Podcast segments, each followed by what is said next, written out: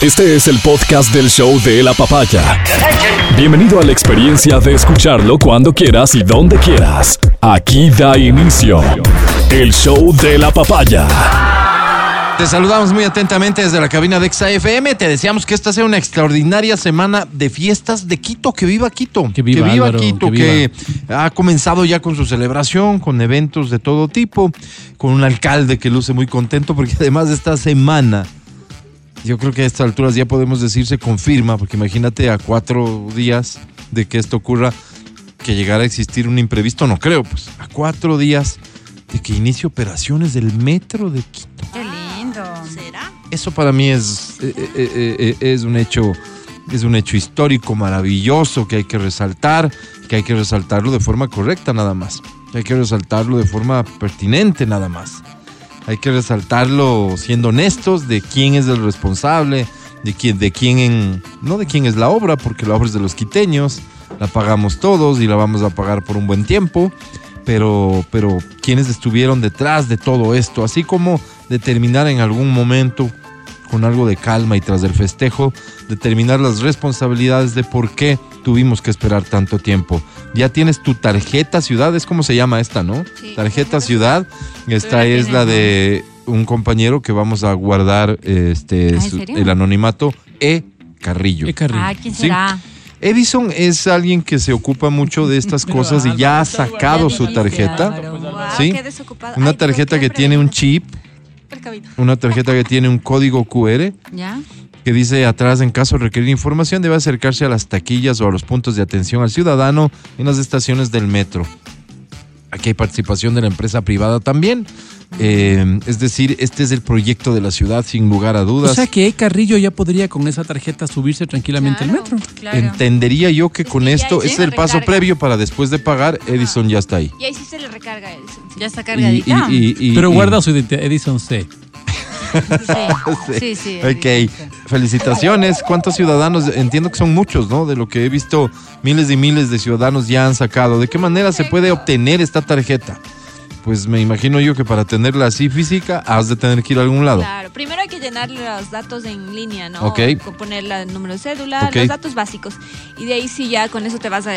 cuando ya estés ingresado en el sistema te vas a... A cualquiera de estas boleterías de, ya, de las estaciones Pero del no es solo metro. en San Francisco, esa duda tengo, no hay que ir solo a San ¿Por qué Francisco. no buscamos esa información sí. y cumplimos con esto, te parece? Si no estoy mal, es, hasta Pregúntale tenemos una campaña publicitaria eh, eh, en relación a esto. Les agradecería porque creo que la gente de Quito, mira, noto poco entusiasmo en función de lo que constituye el metro y esto tal vez también está justificado en qué en el incumplimiento en que esto dejó de ser la gran expectativa de los quiteños después de que se aplazó durante tanto tiempo y prácticamente esta es una obra que no se ve ¿Cuánto tiempo vamos en estas? Uf, Pero ¿sabes qué es quién triste? comienza la obra quién toma la decisión previamente Mm. Ah, bueno, ¿quién toma Previamente. previamente? toda la, la construcción del metro se da durante todo el periodo de Mauricio Rodas. Sí, cuando Mauricio Rodas, antes de irse, él, él ya utilizó el metro, ya se pasearon, ya dieron unas vueltas. Claro, y ya O sea, pasó ya- se exhibió. ¿Te imaginas? Ya terminó un periodo más. Eso es antes de pandemia. Claro, terminó un periodo adicional, este hueco entre Jorge Yunda y Santiago Guarderas, y lo vamos a inaugurar apenas en, en diciembre. ¿Cuánto tiempo perdido? Mal haríamos nosotros en decir, ah, han sido cinco años perdidos. Tal vez no han sido precisamente cinco años perdidos, pero de esos al menos la mitad, seguro. Seguro que, que- que algún problema existió, porque de lo contrario no se entiende. Y sabes qué es Mm. triste, verás. Eh, hablábamos de este tema en familia. Y mi hija dice. Me "Ah, encantan no les tus creo. temas, ¿no? De, de cena. No les no? creo, dijo, Sí, no les creo. Cuando hablaron de Sí. que ya se inaugura. Ya, ya, ya mismo tenemos metro, ¿cierto? Para... Ah. No, no les creo. Entonces, eh, el daño que le haces Obvio. a la población en Obvio. ese sentido cuando no cumples como político en su relación con la autoridad. es, es tenaz. Claro. Porque eso hace que si aquí nos fallan, oh, el resto nos fallan siempre. Y mira, Todos mienten. Y mira, y, y Entonces, aparte de que esto ah, esto que solo- es real. termino con esto. todos mienten, Entonces, claro, todos mienten. ¿Para qué voto? Mm. O sea, no Claro, tiene claro. sentido. ¿no? Y, y- y ahí se desprende un todo un árbol. vicioso, ¿no? por supuesto, espantoso. Pero fíjate vos, vamos. Yo digo con justicia y quiero confiar en que, en que el, el alcalde actual va a proceder como corresponde, no atribuyéndose para sí para su partido político y demás, esta obra. Que no haga una placa, Álvaro. ¿no es cierto? Vamos, es, es, se va a inaugurar todo lo que corresponda a usted, señor alcalde, a su gestión respecto del sistema de recaudo, que era algo que usted denunció al inicio, no existía. ¿Cómo íbamos a usar el metro si no había un sistema de recaudo? En fin, todo lo que haya quedado pendiente, que usted lo ha tenido que hacer, entonces que, que, que todos los ciudadanos quiteños sepamos cuál ha sido su rol y su participación, pero que también nos quede claro a partir de la inauguración del metro eh, eh, quiénes estuvieron detrás durante, durante el desarrollo de la obra, que es una obra monumental. ¿Cuál es el problema principal de esta obra? Que no se ve. Y cuando no se ve algo, entonces a nosotros se nos podría olvidar mañana que tenemos metro. La gran mayoría de quiteños no tendrían mayor problema con eso. Esa es la parte más triste. Ni siquiera es el tema de la confianza y la credibilidad de las autoridades. Es, es que nosotros los quiteños bien podríamos resignarnos a no tener metro. Claro, una vez que opere, una vez que te subas, una vez que conozcas las ventajas de movilidad que vas a tener, otra va a ser la historia. Así que hay que motivarle a la gente para que obtenga su cuenta y luego se suba al metro. ¿Cómo se obtiene la cuenta? Hay que crear, eh, ingresar a la página web www.metrodequito.gov.es. Ahí se crea el perfil. Se pone el número de documento, de cédula de identidad, su correo electrónico y un número de teléfono móvil. Una vez que se crea la cuenta, los usuarios deben comprar saldo para usar el metro. Esto de saldo podrá utilizarse con la tarjeta ciudad, pero también al presentar la cédula cada vez el ciudadano utilice el transporte se debitará el saldo de su cuenta. Aunque los usuarios pueden retirar la tarjeta de la de la ciudad en las 15 estaciones del metro de Quito, aquí está la información que tenemos duda, es de forma gratuita. Sin embargo, para activar la tarjeta ciudad, la persona deberá acudir a las taquillas de las estaciones Quitumbe, San Francisco, Iñequito y Labrador. Quitumbe, San Francisco, Iñequito y Labrador. A ver, entonces espérate. Para quien no lo haga online, puede utilizar cualquiera de las estaciones para crear su cuenta. Pero para Sí, retirar la tarjeta, Hay que ir a solamente esas. Repite cuál es. Quitumbe, San Francisco, Iñequito y Labrador. A nosotros, ¿cuál nos queda cerca? Iñaquito. Iñaquito, ¿dónde es? Claro. ¿Cuál es la de Iñaquito? Iñaquito. Ñaquito ¿Cuál debe específicamente ¿Cuál es? es la de Iñaquito? O sea, debe ser por aquí. No es, no es de esta, de ¿Cuál? hecho. Atrás del Atrás del CCI hay una estación. Ah, en las Naciones Unidas. Me encanta, Edwin. Claro, creo que en las Naciones Edwin. Unidas. Ah, esa es la más cercana entonces para nosotros. Sería buenísimo aquí en la, en la Carolina. Vamos tomando decisiones. ¿Por qué no ¿Cómo traemos también aquí a la Eloy Alfaro, esta que nos queda más cerca a nosotros? Carolina, creo que es este esa, ¿no? servicio, Y la así Carolina. empezamos, ¿no? Sí, vamos eh, eh, resolviendo Vamos problemas. llevándonos bien. ¿De acuerdo? Vamos. Ahorita está el alcalde en su programa ¿Cuántos semanal. somos? 15 personas, ¿justifica? Plenamente. No, si nos sumamos, imagínate toda- oficinas. todas Toda las la oficinas que hay aquí, somos Ah, miles, miles. Así que vamos resolviendo. Vamos Vamos. resolviendo. No, pero Me yo encanta. sí quiero mi tarjetita. O sea, por más Todos vamos que- a tener que Obvio sacar, sí. obvio. Imagínate Pero lo que hemos dicho aquí, eh, donde estamos ubicados nosotros, que es cerca del Parque La Carolina. Agarrar, subirte al metro e ir al centro histórico De y llegas en 15 minutos. De una. Estás en el centro histórico, almorzar en el centro histórico, comerte un sanduchito en el centro el, histórico y regresar. Ya. O sea, ya no es el, el- el trámite de, de una hora para llegar, una hora Para para, parquearse. parquearse y luego es que qué ¿Sabes? pereza salir en esos ¿Sabes tráficos. qué se me ha venido a la centro? cabeza Sí. últimamente? Me- Hemos tenido por lo menos tres personas aquí sentaditos, súper serios, súper serios, súper formales, que nos han dicho. Los, En el noticiero, no, evidentemente, no, no, no, es en la papaya. No, no, no, aquí en la papaya. Ah, sí, que nos han dicho las operaciones del metro están planificadas para tal día y este día vamos a cumplir. Por lo menos tres fulanos Sí. se han sentado en esa sillita y nos han dicho Pero, que pero deja de meter mala onda. Por eso, por eso comienzo yo diciendo, estamos a cuatro días. Que a cuatro días alguien aparezca y decir, ¿saben qué? Ya no va a poder ser el uno. Me parece que es imposible. Esto mismo nos hubiesen hecho y nos lo hicieron porque el metro ya estaba operativo. Esta discusión tampoco es válida a estas alturas y se aplazó para el 1 de diciembre. En serio.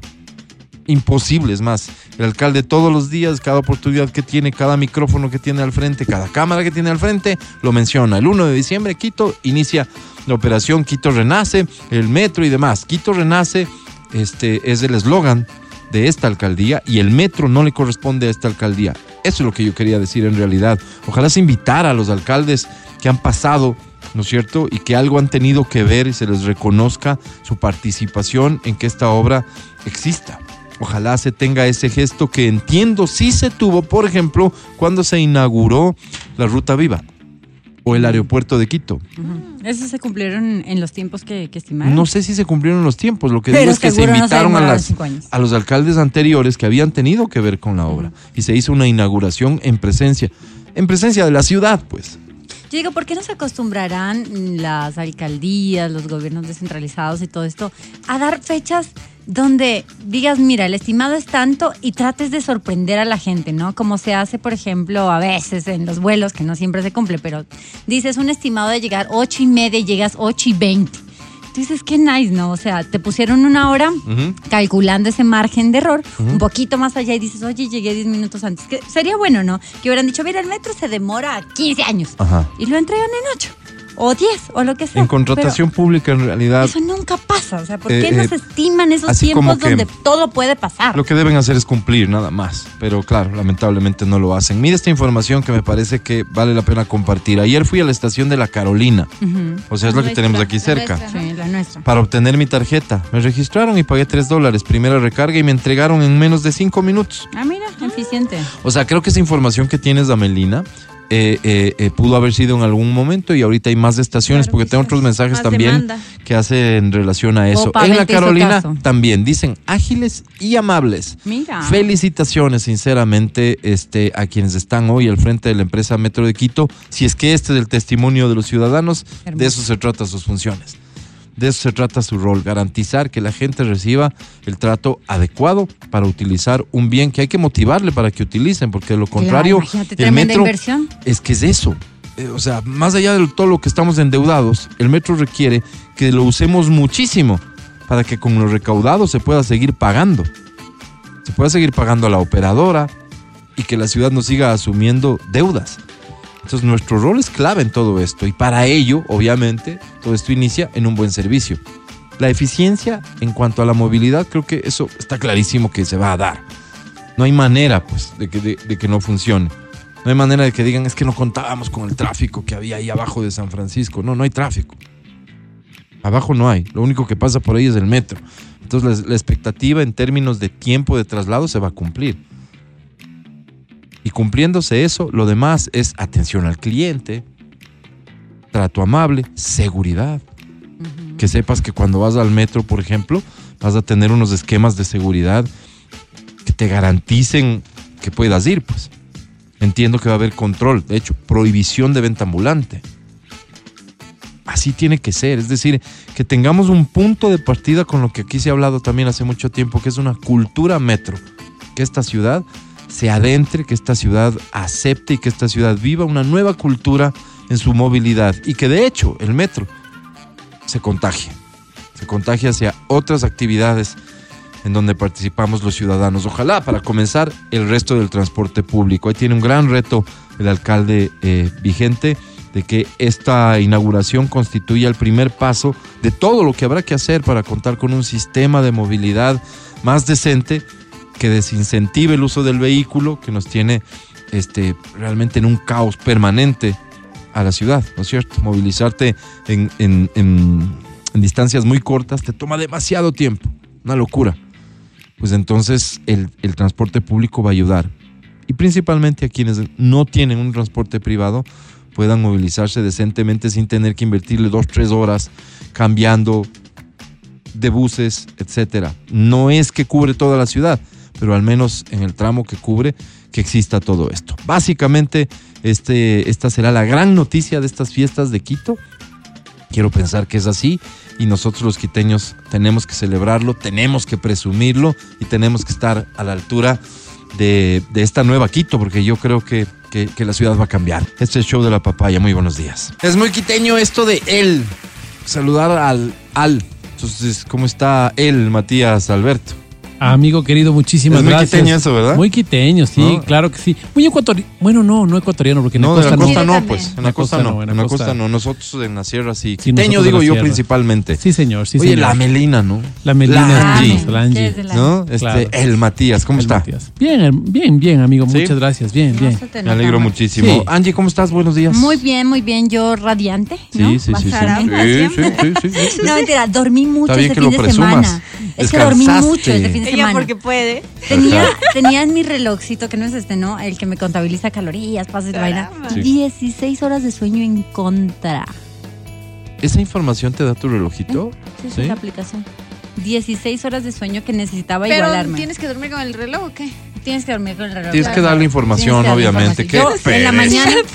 En serio, qué No. ¿te, te molesta dar información? O sea, es que a ti no te gusta que te controlen ni las aplicaciones. No, y soy ¿no? bien reservado yo. Sí, sí, sí. Sí, sí, es-. Pero bueno, la ventaja es que digamos que me igualé unas cuatro horas de esas de. Entonces me quedan 12 para Bueno, igualar. Tengo pero hasta se viene un feriado, no esta semana, pero la próxima. Ahí Sí, podrás igualarte un poco, podré- tal ahí vez. podré igualarme, ¿Cierto? Ahí podré igualarme. Y como me dejaron tranquila el fin de semana. Está bien. tú, Entonces ahí estoy, ahí estoy recuperadita. Nos alegra Mira mucho verte. Entonces, Gracias. como tú mismo dices, radiante. Amelina Espinosa, ¿cómo estás? Buenos días, bien, bien. Yo sí dormí, sí dormí. Esta vez sí ¿También? dormí. Ay, qué dormí bueno. temprano, pero necesito una usaste, limpia, chicos. usaste Una limpia. ¿Qué pasó? ¿Qué no ha pasado? Ha Mira. pasado de todo. Yo creo que Mercurio retro- retrógrado se quedó en mi vida. ¿Por O sea, se me daña hasta el lápiz que ocupo. O sea, No, si, pero no si, se inaugura el metro, seguro se me daña el vagón en Pero el ahí que te voy. pueden curar. Estás vibrando bajo. Va. Ahí la- Ahí bajísimo. pasada de, ¿no? Sí, ya, claro. ya no va a ser en el, en En el el trole, metro. sino en el metro. Oye, oye, oye, oye, ¿y vos crees en estas cosas de las Sí, energías yo y sí demás? creo. Sí. Alguien me hizo algo, estoy segura. Estás, Estoy est- vibrando muy estás- bajo. No te han hecho algo. Estando como Mira. estás súper sugestionada con esto, es importantísimo que tomes medidas. Sí. O sea, tienes que revertir esto que, que ahora en tu cabeza se ha convertido en ya un tema que existe, Sí. en, un- en una realidad. Tienes que revertirlo. ¿Y El procedimiento que tengas que acoger. Yo te iba a ¿Tienen un recomendar para el sueño. Claro, debe ser así. Pero necesito un brujo o algo. ¿Alguien una- conoce eh, un... Una un chamán ya, que me haga una Yo tengo buena un brujo, Álvaro, de ¿te acuerdas del que nos proveía? Mm, ¿Sabes qué? Lo de brujo me da un poco de temor mencionarlo así, pero Chamán. sí, chamán es el Ajá, término sí, correcto. Un limpiador, ¿Y cómo le sí, este, un, un limpiador energético. Por favor. Alguien que conozca sobre esto y pudiera dar información no a de Melina. verdad, ¿y cuánto el otro día que hablábamos de tu, de tu insomnio, escribió un, un- un amigo de esta casa. Véngale Ok. baño, dice este mensaje. es acupunturista, eh, sí, este, qué, qué pena resumirlo así, mi querido doctor, pero él decía, yo puedo ayudar a Melina con el tema del sueño. ¿Por qué no me dijeron? La acupuntura te, puede ayudar. dormida. Sí. dormida, no pones atención. Así que eh, hoy estamos en la búsqueda de alguien que, que le ayude con una favor, limpia energética a Melina. Espinosa. Alguien que cree en esto o que conozca, tome contacto con nosotros, por favor. Gracias. Oye, algo de música para regresar a hablar de un tema que es noticia ahora mismo y que, y que es mucho más Mm. profundo, pero que requiere que hagamos tema, bastante... Álvaro. No, no, no tengas pena. Yo, yo al menos creo que no hay que tener ¿Cómo no? pena, hay que preocuparnos. Evidentemente, hablar de drogas. Ah, el presidente Novoa ha tomado la decisión de eliminar lo que se conoce como la tabla de drogas, La rompió, ¿no? estos umbrales y la rompió frente a la Cámara. Sí. Y, y esto han ofrecido muchos, en realidad muchos coincidimos con la necesidad de hacerlo, pero hay que discutir alrededor porque no es el único punto de vista que existe. Al aire. Verónica Rosero, Amelina Espinosa. Matías Dávila Angie Parra. y Álvaro Rosero. Como abrebocas para este tema que es delicadísimo y que seguramente nos exige a todos los ciudadanos participar independientemente de nuestro nivel de conocimiento, pero por supuesto a quienes tienen conocimiento en distintas áreas, porque esto es eh, eh, esto no responde solamente a, a- a, digamos a una especialidad, son muchísimas las involucradas y me refiero por supuesto al consumo de drogas. El presidente Novoa ha tomado la decisión de eliminar la tabla de drogas. ¿Qué es esta tabla de drogas? Digo que es porque, porque para que se elimine tiene que eh, eh, suscribirse, entendería yo, un, un documento que aún está pendiente, tomarse una decisión que aún está pendiente. Si en el Ministerio del Interior, en el CONCEP, el presidente lo que ha hecho es dar la orden, evidentemente va a terminar sucediendo. ¿Qué es esta tabla? Esta tabla establece umbrales, sería el término correcto, umbrales, que lo que buscan es distinguir entre el consumidor y el vendedor. Es decir, si tú tienes tanta cantidad de droga, dependiendo de la cantidad, eres considerado un consumidor o un vendedor.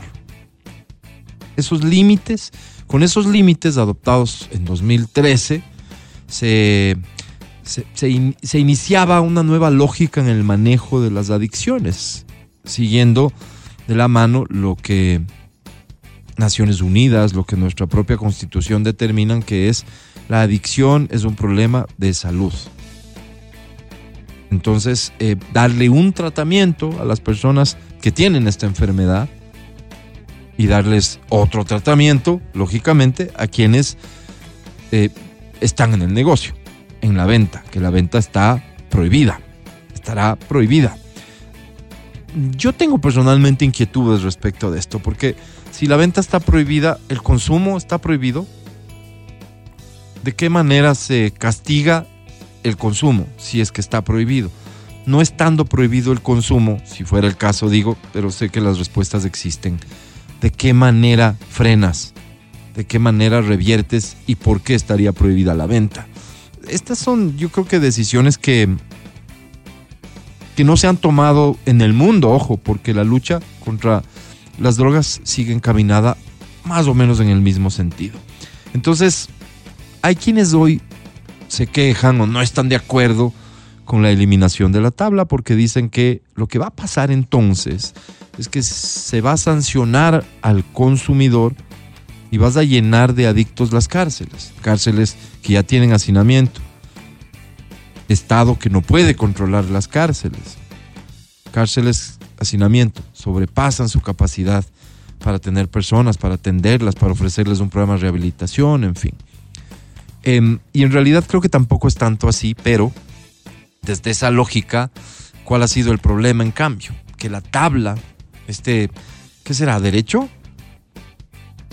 Que tiene una persona para aportar cierta cantidad de droga, ha sido utilizada por las estructuras criminales como justificación que les ha permitido vender con mucha más facilidad y libertad.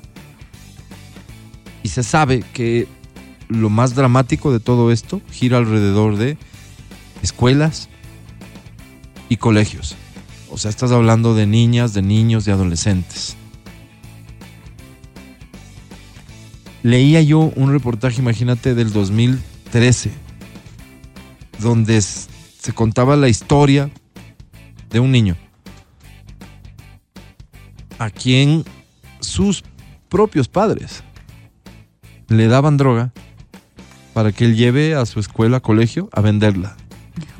Qué fuerte. Claro, suena aterrador, ¿no es cierto? Pero si te pones a pensar eh, lo, digamos, lo profundo del problema del, del- del- del tráfico de drogas, en este caso el microtráfico, es, es, es el negocio del que vive la familia, seguramente dirán. Claro. Y todos van a tener que participar. Además es la puerta, pues. Es la puerta, porque lo que están buscando es conquistar nuevos consumidores. Y leyendo información te encuentras con que se procura utilizar las drogas más adictivas. A efectos de que este tiempo en el que captas los clientes, que se vuelvan adictos los jóvenes, los adolescentes, sea menor. Yo siempre he estado media perdida en cuáles son como las drogas de moda, pero, pero por ejemplo... ¿Qué se oye hoy? Sí, eso, eso, eso es lo que quiero saber. ¿Quién sabe? ¿Quién sabe? O sea, ¿Cuáles son las drogas que más se consumen? conocemos. Yo entendería que la marihuana es algo que se consume Siempre. siempre y, y hoy mucho más. Y la gente siempre ¿No que es cierto? la menos nociva y la, la, Y la, claro, la. porque incluso hay este, una, una parte de la comunidad que defiende su consumo, pues, Correcto. ¿no? Entonces creería que siempre va a estar ahí la marihuana. Pero hay N, si por nombre, si por preparación, si por mezclas, si Se por me lo está que yendo sea. la que usan siempre ahorita en las canciones de reggaetón. Hay una que es una mezcla que me han dicho que es muy mala. Ya voy a, ya voy a averiguar, pero Ajá. sé que es una que se está usando mucho en, en los términos del reggaetón. Ah, entiendo yo, y de hecho he escuchado esta mañana en nuestro espacio de noticias y opinión, abogados que hablan eh, respecto de eh, una sentencia de la Corte Constitucional, que hablan sobre el contenido del COIP, que esta sola decisión no provocaría un mayor cambio, etcétera, etcétera. Eh, em, una reforma al COIP implicaría entonces que exista un trabajo coordinado con la Asamblea. La Asamblea eh, entendería yo, tiene que asumir su responsabilidad y en esta especie de acuerdo que existe entre Ejecutivo y Asamblea es algo que, a lo que se podría aspirar. Pero si existe una sentencia de la Corte en el sentido de distinguir entre consumidor y vendedor, evidentemente también creo que se desarma el argumento de que las cárceles se van a llenar de consumidores, porque la autoridad quien administre La justicia va a tener que obedecer esa sentencia y determinar si la persona es consumidor, es decir, es un enfermo o es un vendedor. Pero lo que dice, lo que han dicho a lo largo de estos últimos años muchas autoridades o gente que está en conocimiento del tema es que se ha utilizado como pretexto esta tabla y que ha permitido esta tabla que el portar esas pequeñas cantidades sea más fácil el negocio del microtráfico. Y evidentemente, de lo que conozco, las estadísticas de consumo de droga en el Ecuador cambiaron radicalmente de entonces acá. Hoy hay mucho más consumo. No sé si te acuerdes, pero hasta hace no mucho tiempo se decía que Ecuador era un sitio de paso de la droga. Es decir, salía la droga seguramente de Colombia, Perú, no sé, en busca de nuestros puertos para de aquí salir a Europa, Norteamérica a venderse en altísimos costos. Hoy por hoy, mucha de esa droga se queda en territorio ecuatoriano porque aquí se vende. Y en buena medida es eso lo que provoca estos altos índices de violencia que se puede apreciar sobre todo en ciertas zonas. Oye, pero yo me pongo a pensar en una cosa, ¿no? Puede ser que, de hecho, suena muy fatalista, porque últimamente sueno fatalista, y sueno fatalista porque cada vez le pierdo más credibilidad al, al sistema. Yo me pongo a pensar y digo, a ver, cuando tú llamas a la policía por un caso de violencia doméstica hacia una mujer, hay estadísticas que dicen que la policía llega en 42 minutos. Cuando tú ves, ¿hace cuánto tiempo no ves? Más bien dicho, un control de armas, por ejemplo, un control de por parte de la policía, por parte del ejército, ¿hace cuánto tiempo no lo ves? Es que la policía no se da abasto. No se da abasto, no hay suficientes elementos, no hay suficientes armas, no hay... O sea, cuando me dices que ahora va a ser penado también el hecho de que consumas... No, no, no he de- dicho eso. No, es que no, no, no, no, no, no, significa. no, no, no, no es a ti, no es a ti, no es a ti. O sea, cuando me, cuando me dicen, en general, mm. que ahora ya no tenemos la tabla y que esto podría significar que también vas, o sea, no puedes portar porque ¿quién va a controlarte? Mm. ¿Quién va a controlarte si las personas andan por la calle armadas con armas blancas y te asaltan con eso y nadie les controla? O sea, yo no he visto un, un control hace muchísimo tiempo. Creo que el último que vi fue, ya debe ser un año y medio por lo menos, cuando vi que la policía le cogía a una persona ahí para hacer una requisa. No, no ves. En el transporte público municipal está prohibido el ingreso de personas con armas blancas, acuérdate, ¿no? Ahí sí se producen con cierta frecuencia operativos. Entonces yo digo, cuando yo veo eso, digo, cuando yo oigo eso, ¿cómo lo van a hacer? Cuando veo otros países, por ejemplo el caso de Suiza, ¿no? Que dice, perfecto, ¿qué vamos a hacer con los, con los eh, adictos a la heroína? Vamos a darles unos mejores lugares para que puedan entrar, A para que... No, a, que- a drogarse, Ah, para que se vayan a drogar ahí, pero en ambientes seguros, donde no tengan problemas, donde tengan un lugar cómodo y baja la estadística de consumo. Entonces dices, wow, o sea, había que pensar en océanos azules. Porque esta, esta, este formato que tenemos, que es un formato que puede sonar muy, muy bien, ¿no? Porque muchas madres pueden aplaudir el hecho de que, además de eso, el presidente va más allá y dice que ahora nadie puede consumir. No sabemos todavía qué, qué significa eso. Nadie puede consumir ni vender. Qué bueno que sea. ¿Y quién va a controlar? ¿Quién va a controlar? O sea, si se está convirtiendo, esto es un país de nadie. Como te conté el concierto, el concierto al que fui hace mucho tiempo, no, hace poco tiempo, concierto de rock, no fue el Quito Fest, sino fue el anterior. Hoy había marihuana que daba un contento, la gente vendía, venga sus galletitas felices, venga sus galletitas Sí, mágicas. libremente. No, libremente, todo tranquilo, ¿no? Entonces, todo el mundo drogado, todo el mundo. Entonces, eh, tierra de nadie. ¿Qué- ¿Cómo? ¿Cómo lo haces? O sea, esa parte que no entiendo. claro, pero no cambia absolutamente en nada porque tu crítica tiene que ver con nuestra capacidad de control. Si es que existe una tabla que autoriza cierta cantidad, es donde más control debería de existir Claro, para garantizarte que, Que esa cumpla, cantidad ¿no? es Claro. la que es. claro. Como ese control no estamos en capacidad de hacer, la tabla se convirtió en el pretexto, porque lo que tengo yo es para consumo. Y no puedes hacer nada aunque la encuentres, porque el control es tan esporádico, Mm. tan aislado, que si encuentras una persona, te responde eso y ya está. ¿Con qué mecanismos hemos controlado, etcétera? ¿Cuál es el problema gravísimo que se detecta en el país? Es que el consumo de drogas, la edad de iniciación del consumo de drogas, es muy temprana. Entonces a eso hay que atacarle de frente, porque, porque ahí sí vas a tener que esforzarte. Probablemente un país como el nuestro, con pocas capacidades, dejando de lado a otros segmentos de la sociedad, dedicarse a atacar de frente el tema de niños, de niñas, de Claro. adolescentes. ¿Cómo nos fue con el alcohol? O sea, te acuérdate que no, te- no le puedes vender alcohol a un menor de edad. ¿Y eso cómo cambió la situación? ¿Será que disminuyó? Tal vez la estadística nos dice, ¿sabes qué? Disminuyó drásticamente el consumo de alcohol en menores. O tal vez no. O sea, o tal vez no, porque, claro, al ser el alcohol y los tabacos, estas drogas lícitas. ¿no es cierto? Que, que causan un daño brutal a nuestros niños. Ujú. ¿Cuál- ¿Qué estamos haciendo con respecto a eso? Con- como sociedad lo que estamos haciendo es cerrando los ojos, ¿no? Yo recuerdo, y mira, es un, testimonio, yo recuerdo una persona muy cercana que tenía, que tiene una hija que estuvo en rehabilitación por el consumo de drogas. Ah, drogas. Y fuimos a un paseo y en ese paseo ella- la mamá pidió y dijo, mi hija está en este proceso, les pido, no tomemos. Íbamos a la playa, no tomemos. Uno de los que iba a ir dijo, pero lo que está en rehabilitación es de ella, no yo. Entonces me, me hizo pensar que tal vez sea el, sea el pensamiento de gran parte de la población, ¿no? ¿Y yo qué tengo que ver con eso? Mientras no me pase a mí, ¿yo qué tengo que ver con eso? ¿Yo qué tengo que ver con estar cuidando a los jóvenes? Con estar, no tengo ni jóvenes en la casa. O sea, ¿me, me entiendes? Claro, pero es que ahí sí estás topando un tema que tiene que ver directamente con la familia. pues, Claro. Porque ah, si hablamos del consumo de alcohol y de cigarrillos, que es esto está eh, eh, es de venta libre y legal, excepto para los menores de edad, el licor está en percha, los tabacos están en percha. Pasas a depender básicamente de, de que el menor no encuentre la forma de acceder a esos productos, pero no es ilegal acceder a esos productos, ¿no es cierto? Entonces, creo que hay una diferencia enorme entre una cosa y otra.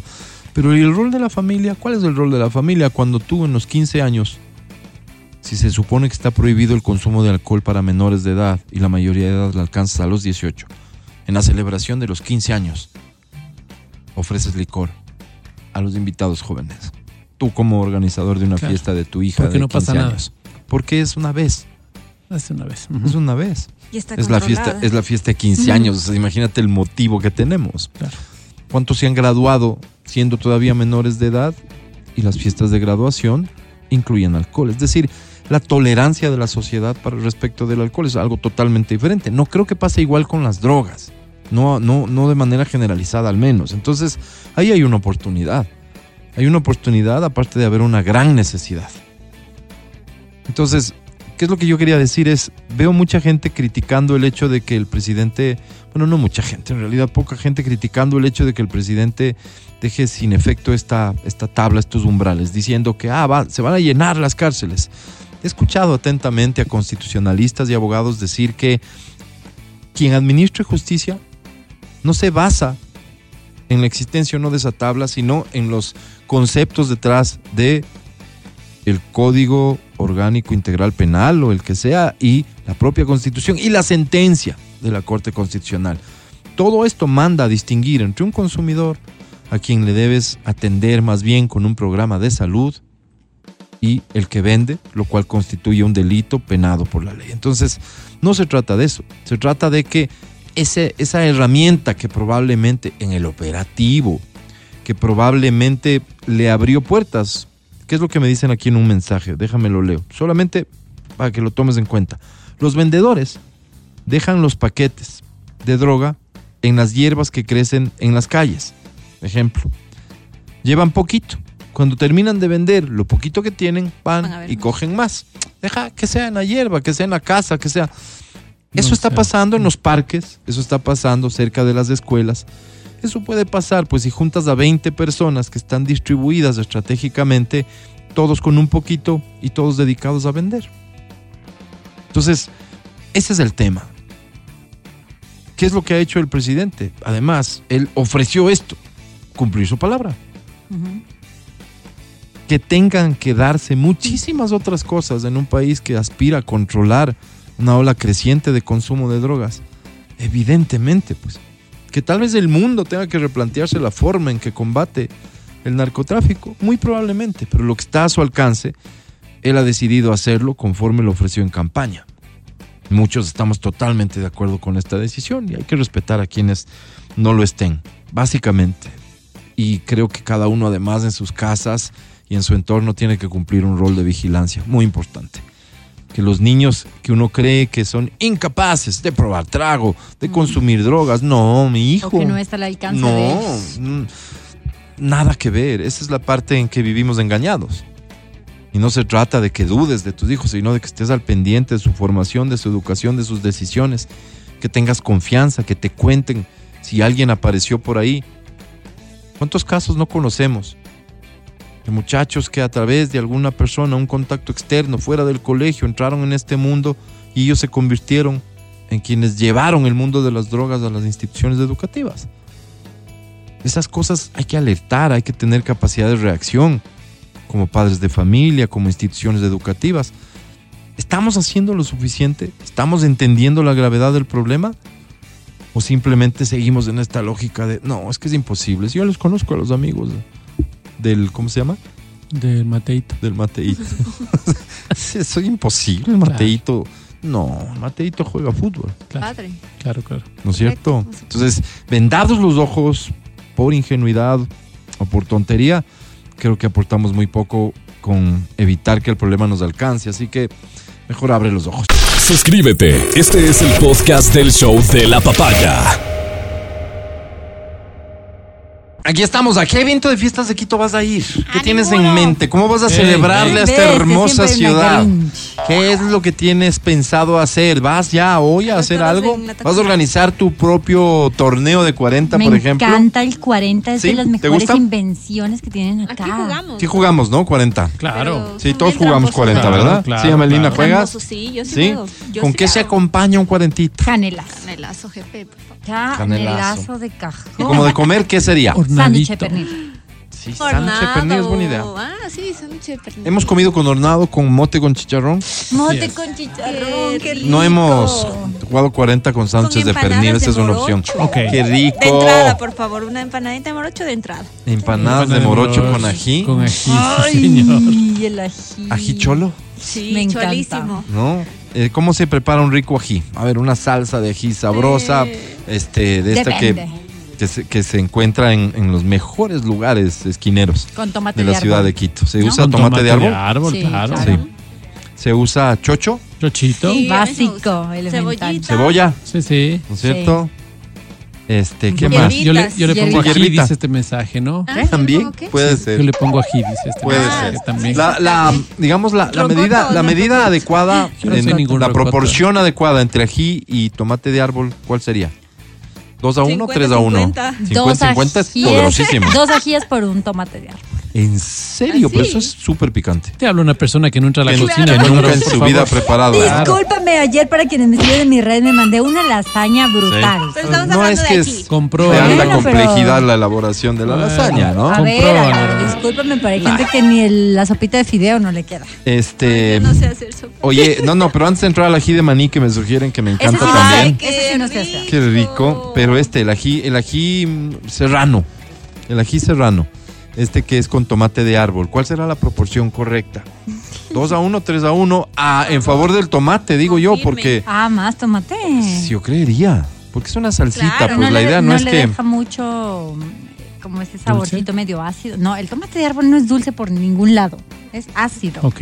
Por eso tiene que haber una me mezcla, una proporción Alguien adecuada. que Debería. alguien que El, el ají, Yo estoy eh. ¿qué ají se usa? Rocoto. Rocoto, como el. Matías. ¿Sí? Pero ¿será que es rocoto? ¿Cuál es el rocoto? El pequeñito. El chiquito es el rocoto. No, no creo. El ají, ¿cuál, ¿cómo se llama el ají normal? ¿Ají solo ají? Ese que es más alargadito. Sí, ají, Ají. ají. Yo creo que es de ese ají. Ese ají, porque el rocoto es poderoso. Claro, es poderosísimo. Poderoso es Mira como lo que dice aquí alguien. O sea, es que capaz Ya. que tú estás en lo correcto, Angie. A ver. Cinco ají es un tomate de árbol. Ahí No, está. Yo dije loco. 2-1. La comida ¿Estás mexicana. inventándote, Rita, o tú sí sabes? No, Rita, Yo obviamente creo, no que, sabes. yo creo que Rita. Rita es de esas como un tío político que tenía yo, que le encanta, le encantaba abrir el, el ají, el frasco de ají. Oye, pero eso era una bomba atómica, lagrimeaba y le encantaba. O sea, así que se desprenda toda la mucosa gástrica.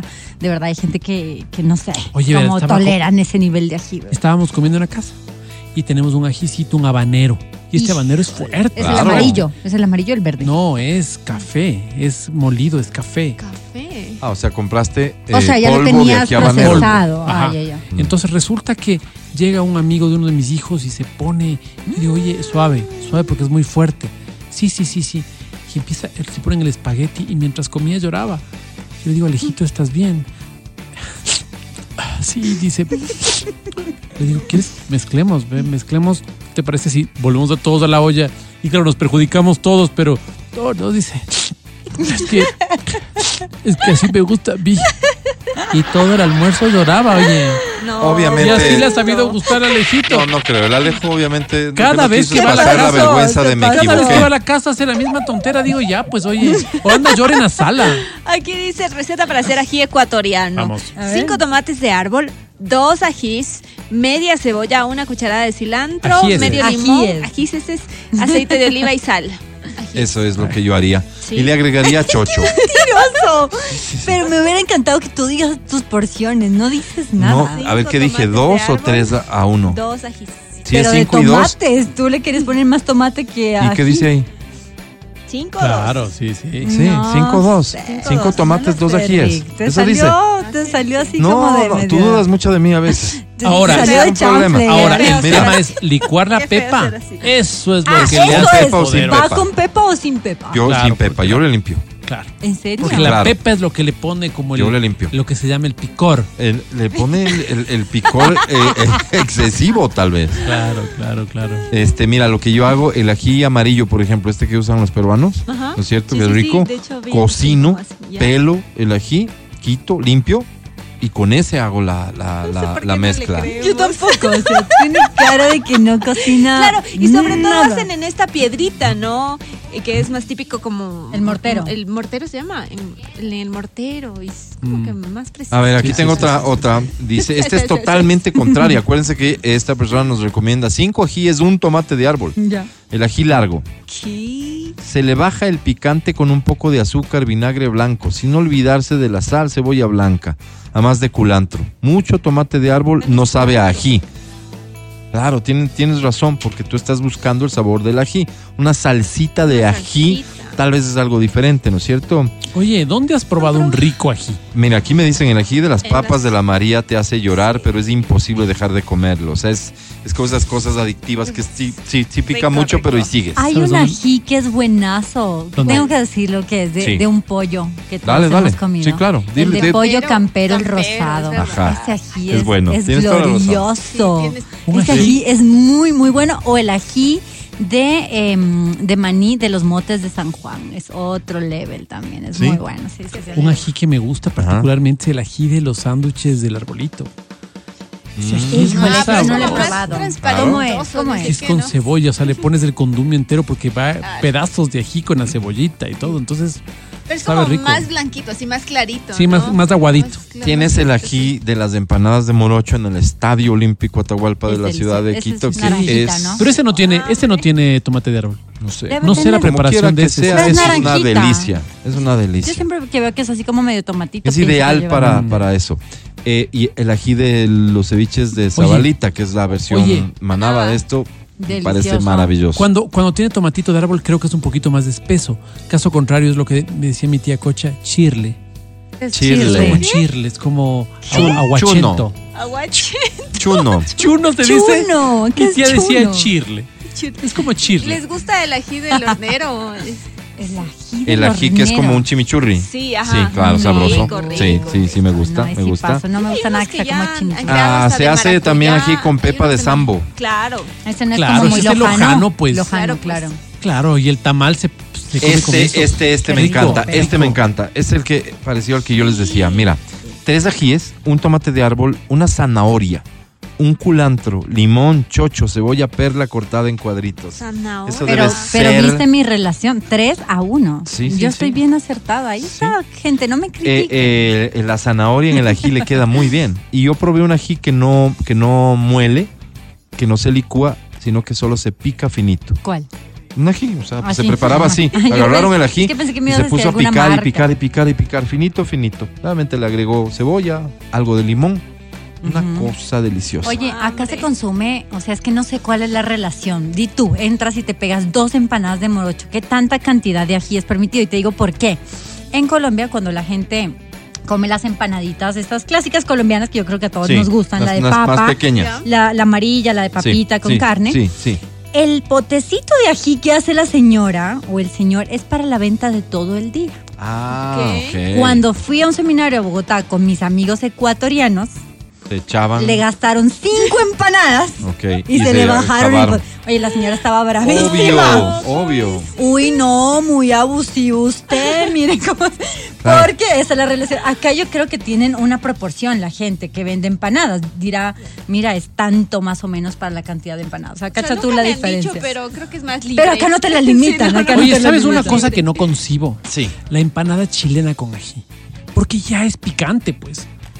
Y hay Es gente rara que le pone chilena, más, por ejemplo, a las picante. chilenas de estas de la mitad del mundo, que están Las típicas, ¿no? las típicas de estas, le ponen Las su fritas. ajicito, estas fritas, las Ajá. ponen ajicito. Oye, y me quemo el hocico, pues Álvaro.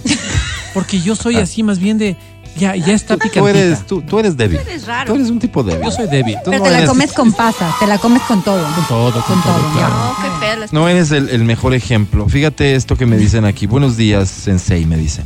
Ah, tú- Para mí el ají tiene que picar, no sirve para condimentar ni hacer salsa. El ají se lo debe tatemar y preferible si es chipotle, habanero o jalapeño. E- Es, absolutamente cierto que tatemado tiene un sabor totalmente distinto y es delicioso. Muchas Obvio salsas que yo sí mexicanas. sé que Zona está de temado, México. pero hay muchas personas que no Es saben explicarles, tatemado. Álvaro. ¿Cómo lo dirías tú en tus palabras? A ver, eh, es que a veces confundo, a veces confundo porque utilizo esta terminología técnica. Amelina, eh, No sé. tatemado. No sé, pues. Sí, les expones al fuego o al calor. Eso, eso Sí, no. y entonces es como ¿De que incluso se queman unas ¿Cómo se partecitas, ¿ya? Ok. Sí, no los cocinas, pero por fuera sí, este, sí, algo se quema, algo se quema. Entonces, hacer una salsa tatemada en comida mexicana, riquísimo. El tomate, este, lo que utilices para hacer la salsa, que pase antes por el fuego. Ok. Eso ah, es. claro, eso era Eso Matías. Es que a veces Facilito Esas son las estaba. cosas. Eh, ají de maracuyá, Sí. ají de sé. capulí, ¿en Sí, sí. serio? Ah, de capulí. Y no de camote. Necesito Wow. las recetas, este. Ají de camote. Feli, Suena raro. 10 sobre 10, los más ricos y raros que he probado. Necesito las recetas, ya te comprometes. Mi mami pone en una licuadora en la que hizo mayonesa, tres tomates de árbol y dos ajíes, la cebolla y el chocho. O sea, el chocho también licuado, Ah, ahorita. claro. Ay, no, para mí se me gusta rico. sentir la textura del chocho. Pero además le agregas un chochito. Ay, ay, El ají de Monserrate, de las empanadas de morocho, es buenazo. ¿Quién Rico. tienen? Sí, señor. ¿Sí? ¿Tienes en la lengua Sí, ese sabor? Sí, sí, sí, Rico, sí, muy Sí, a mí me encanta la comida de ahí, pero no tengo bueno. recuerdo. Ají de tostado. No he probado. Tres ajíes, sal, cebolla blanca picada en cuadritos. Tostado, un puñadito, es para que la gente que no puede el maní. Ah, mira. Caramba. Es para darle un poco de Oye, textura. es cierto, nunca he escuchado a alguien. Soy intolerante al tostado, nunca, ¿no? No, Al maní sí. maíz no. Este, pasado por la plancha, correcto, eso Soy está temado. Exacto, al el tostado, Ya ahí sí de chilearle. Hoy soy ya. intolerante al Ya, tostado y al látex. En- Hijo, de complicado. Te callas, Matías. ¿no? eh, el ají de. ¿Dónde más es bueno? El Tu ají. corazón, bebé. De tu corazón, bebé. El ají de la comida de calle normalmente es bueno. Las Sí, señoras que venden señas. comida de calle se esfuerzan en tener un buen ají. Y mucha de la comida que se escoge pasa por el buen ají que tiene. Claro. Oye, Sí. de, de ¿No? las clásicas comidas que siempre hablamos aquí, que decimos de las salchipapas. La salchipapa también tiene que ir con buen ají. Pues. ¿Sí? ¿Te gusta a ti con ají? Sí, ¿De claro, verdad? sí, mayonesita, salsa, Salsa de de tomate. ¿Saben Y- ay, perdón. Hubo un golpe y... Saca Ok, o sea, una salsa golf con ají. Como, Qué rico. como la de la tablita del tártaro. Ese En la tablita que del. El ají tártaro. rojito. A el ver, espérate, rojito. ahí hay la dos tablita- salsas, una roja y una ver- verde. La verde no es. No, es Álvaro. Ninguna Tienen una pica. nueva. Tienen una nueva. ¿Ah, sí? Y esa ¿Sí? nueva la instalaron hace. ¿La qué? La, insta- la insta- la instalaron. No, no más de dos semanas. ¿En serio? Es una ¿Y es? salsa de ají. Ya. Ya. No es pica salsa esta de ají, salsa. Pero es una salsa que sabe a ají, una cosa muy sabrosa. Muy sabrosa. Ah, mira, gracias Sí, por sí, la sí, sí. recomendación. Oye, oye, una, me acuerdo alguna ocasión me fui al Carmen de pasadita. Ya. Y cuando nos bajamos, porque hay una parada que te hacen ahí, ¿no? Llegan a un almorzadero para que comas y todo en el bus.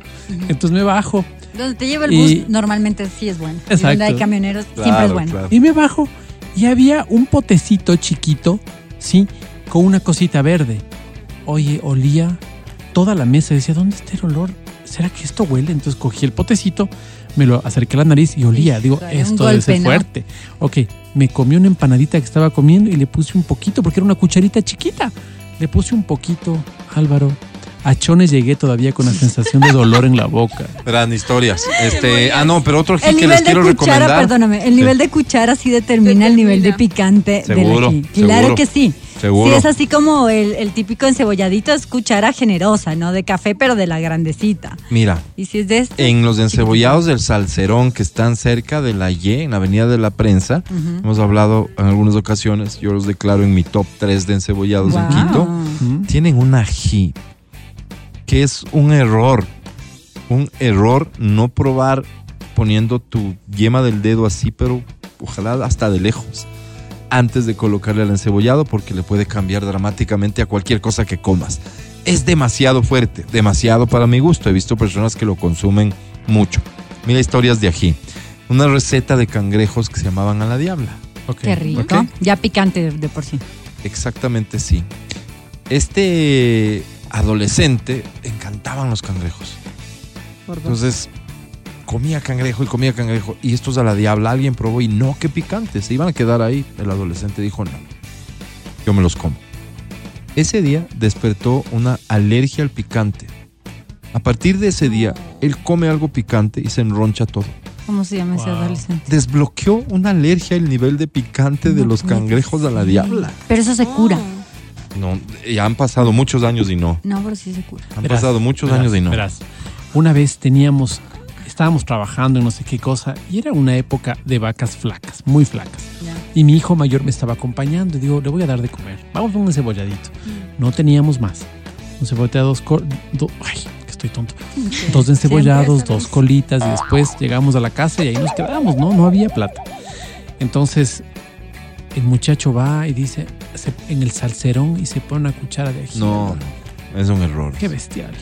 Entonces le vi sufrir y le digo, a ver, mezclemos los dos. Los dos éramos sufriendo. Sí, no, no. Yo me sentía tan mal porque decía, Ahí debe- tiene que haber que a comer gotero, hoy. no cuchara. Con ese Sí, aquí sí, hay sí, que sí, manejar un concepto de gotero, no sí, de sí. cuchara. Ni Botero, ni cucharilla. en serio es brutal, es brutal. ¿Saben sí. que a mí me pasó cuando viajé a India? Que Ay, toda la comida es demasiado picante. Claro. demasi- no puedes, que lo digo porque no pu- Claro. yo no yo no toleraba. me- Sí, sí, yo sí, de sí, hecho sí. llevé atunes porque ya me habían advertido. sí, yo llevé ¿Hay algún restaurante de comida había- india acá en Quito? ¿Alguien No conoce? Aquí. En Abrieron hindú, pero no he perdón. ido. En, No, pero está bien. No, India, está bien ajá, dicho, India. se dice Está indio. dicho India. en la Sí. mariscal había Sí, uno. indios. Ajá. Muy picante. abrieron uno recién, no sé cómo se llama, pero es demasiado picante. Y por más que uno dice, no es spicy, no es spicy, igual llega la No, comida no, es que es gente que está picantísima. Yo- acostumbrada yo, no, a por eso. eso no podía obvio. comer. Claro, claro. Ni mis amigos que eran mexicanos de que estaban en el grupo también. Imagínate, que ellos eran ellos. mexicanos, a veces, a veces no aguantaban el, el picante, era fuerte. Claro, O sea, claro. no piensen que ¿Comiste exagero. todo el tiempo? Sí. ¿Y qué? ¿Y Sí, todo? o arrocito, así, porque el pollo siempre El solo arroz, claro. bien- Solo arroz Cualquier al cosa que tenga salsa trae picante. Sí, Qué era fuerte, demasiado ¿no? picante. De hecho, el olor también, dependiendo de lo que uno come, la gente transpira y sí, pues eh, eh, el indio sí, ¿no? Por supuesto, Un por supuesto. Pero yo prefiero que transpiren picante a como yo voy en el paquilla, pues Álvaro. Transpiran como dulces, un dulzor desagradable. Un amargo. Prefiero Como picante. un A mezcle. full lácteo, ¿no? Eh, me pasó exactamente lo mismo en México. La primera vez que voy a México, y yo estoy solo y entro a un lugar de tacos, que es lo que, lo que quería hacer llegando a México. Dejé claro, maletas tacos. en el hotel y bajé. Sí. Y encontré un puestito de tacos, un esquinero de calles, ¿no? Porque todo el mundo me había dicho, eso es lo mejor. Y entonces, mi decepción más grande, pues, porque la comida mexicana aquí es, es más Tex-Mex que mexicana. Hoy hay ya recetas mexicanas de un montón de restaurantes, pero antes los tacos eran en base de, de, de esperabas frijol, Un Taco Bell. ¿no es cierto? De guacamole, por poco sí. Y entonces, qué decepción cuando me pasan solo las tortillas con la proteína que yo había pedido. Nada más. En la mesa habían unos salseros, ¿no es cierto? El rojo que tenía una cara Sí, No me De pocos no, amigos. me- no te acerques. Mm. y el guacamole, Mm. que no era guacamole, pero que me eché como guacamole y me moría. Porque no, ellos era porción aparte si querías guacamole para los tacos, no acostumbran. Sí, o porción de frejol si querías por ahí acompañar y comerte con tortillas, pero en el taco no, Claro. ¿ya? Entonces yo le echo este guacamole, que no era guacamole, sino que era una salsa de chile verde, de cual sería una cosa de locos.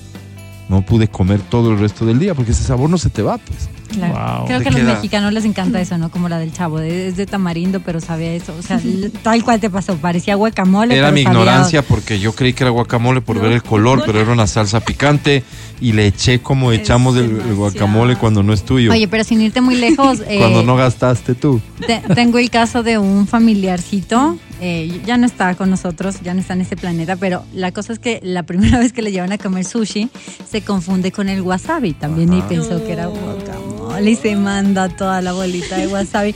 O sea, eso también es otro nivel Claro. de picante. Claro. Déjame decirte, Absolutamente. de esos que se te van la respiración y todo. Así que, Mira, me dicen, en el patio de comidas de la primavera, esto está abajito de la iglesia de la primavera, es en Cumbayá, frente a la escala.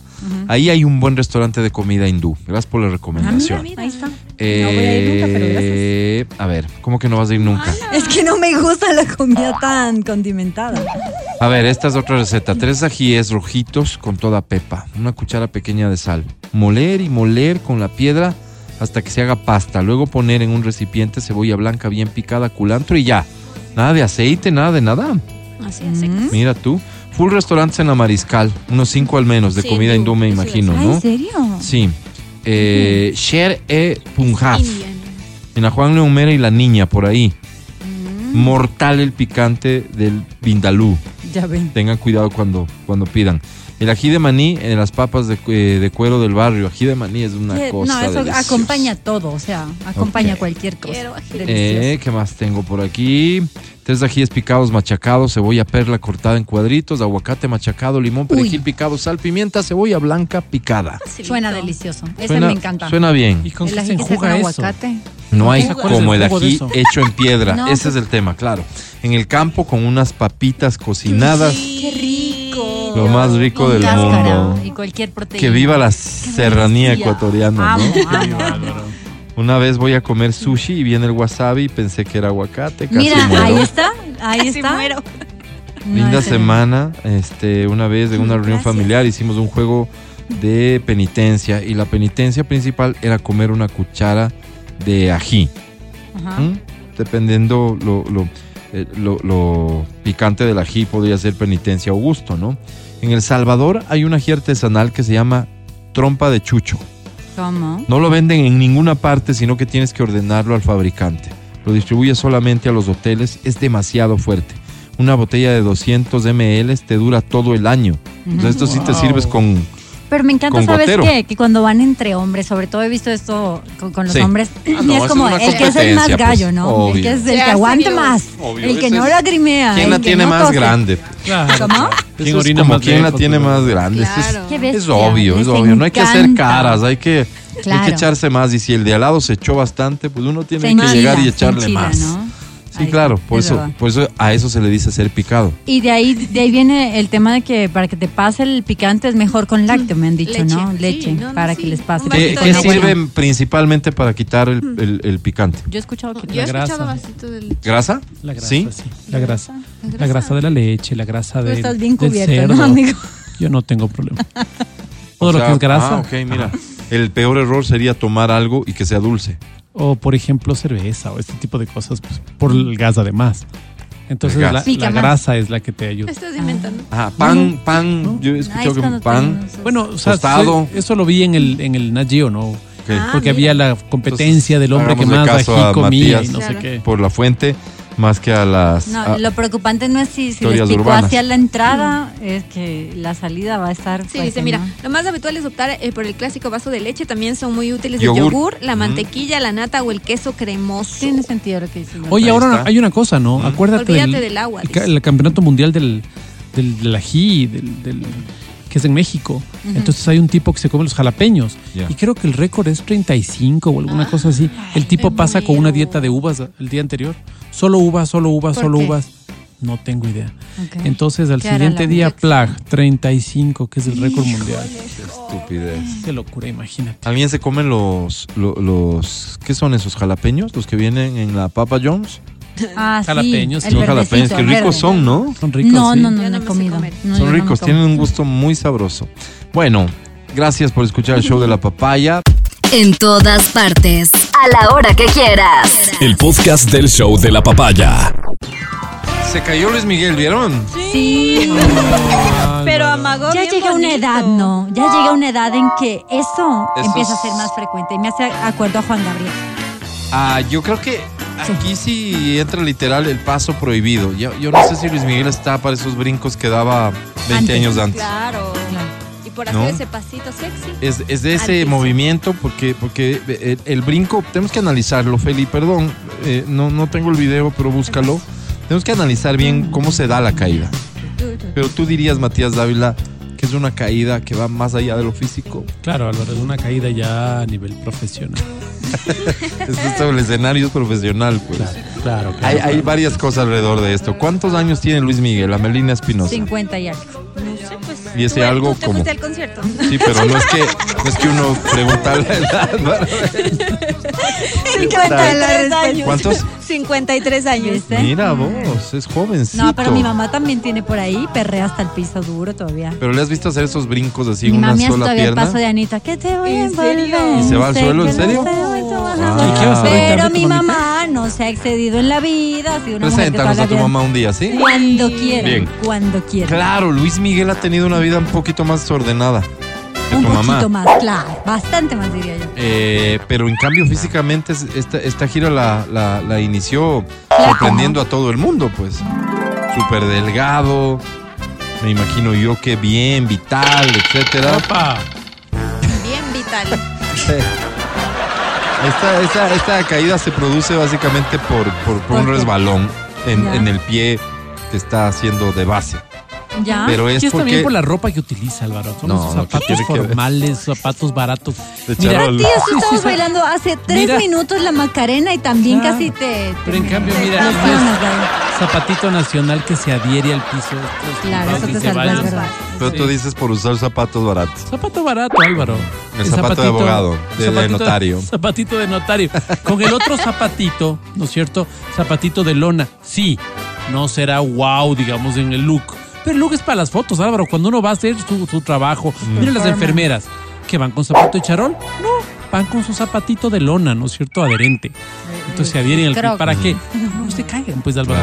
Claro. Una Pero caída Luis en Miguel una- tiene, Claro. aparte, aparte de que canta increíble, se ha caracterizado siempre por estar impecable, su vestimenta Siempre. y todo. Y ser Yo un creo que es zapatito Claro. chino.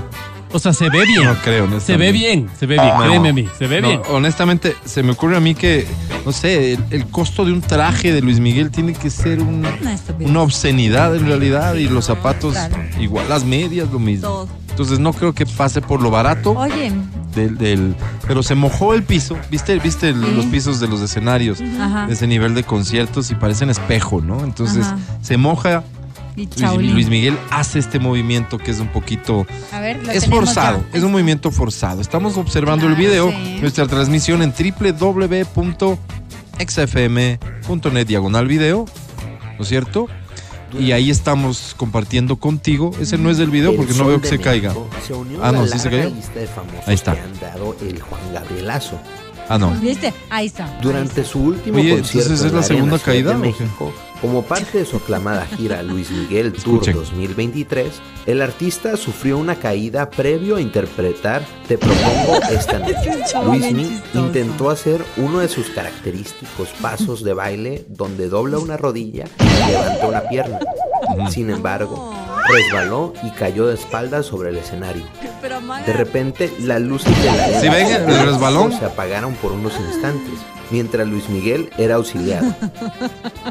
Posteriormente, acompañado por dos de sus músicos, continuó sentado con su interpretación Te propongo esta noche y luego se puso de pie, recibiendo una ovación de sus fans. Y, y vuelve a hacer el paso encima más. El de la, Sí, sí, el de sí. la. Deja corriendo el Garulla. video, Feli, por favor. Deja corriendo el video. Sin el audio, pues deja corriendo el video. Ahí está Luis Miguel, lo vamos a ver caer una y otra vez. Discúlpeme, pero Varias no tengo la cosas- madurez suficiente porque yo me río todavía y después ayudo. O sea, no he podido madurar en ese aspecto de mi vida. Eso está analizado hasta científicamente. Es Siempre me río. natural que una persona lo primero que No, haga si es reírse. No te sientas acá, culpable. ya me estaría hablando. Ya, no te sientas culpable porque la ciencia ha demostrado que es lo primero que se nos viene y es normal. Luis Miguel cae porque tiene este pasito en donde él levanta su pierna, en este caso la derecha, ¿no? Y la, la de apoyo, la izquierda, se resbala, entonces se va al suelo. Pero previamente hace su paso famoso este en el que sobre su pie de, de- de base, Sí. él, él pega un par de brinquitos con la pierna arriba. Qué sexy. ¿No es cierto? O sea, es, es algo muy sexy para una persona adulto mayor. Se Oye, resbala y Y cae. aquí, y aquí viene, eso te digo que es un, es un tropezón profesional, porque aquí viene el, ¿qué te parece si este show lo planifiquemos con menos saltitos? Sí, para, No, y él yo mismo dice sí. yo puedo. Y él dice sí, sí, sí, sí, porque me dolió, la recuperación fue larga, sí. Entonces Me quedé con un redúcenos problema cosas. del ciático. Exacto, o sea que después terminan ciertos esos conciertos tipo Joaquín Sabina. Sentadito en una butaca. Sí, Un unplug, un desconectador. Un lindo escenario con una salita. Exacto, exacto. Eh, mira que este sí es algo que va a tener incidencia en, en- en la parte profesional de Luis Miguel por cómo funciona hoy el mundo. O sea, la cantidad de memes, de chistes y de cosas que surgen a partir de ahora van a terminar posicionando a un señor ya no al apuesto intérprete, sino a un señor grande.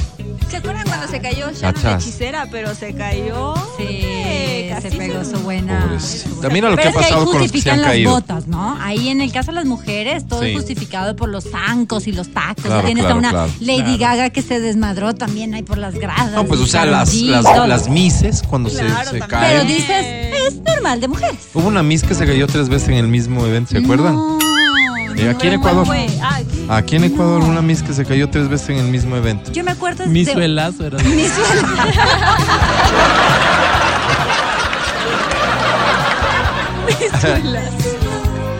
Am, Luis Miguel le ha cambiado la vida a partir de esto, creo que aún no lo sabe, pero le va a cambiar la vida.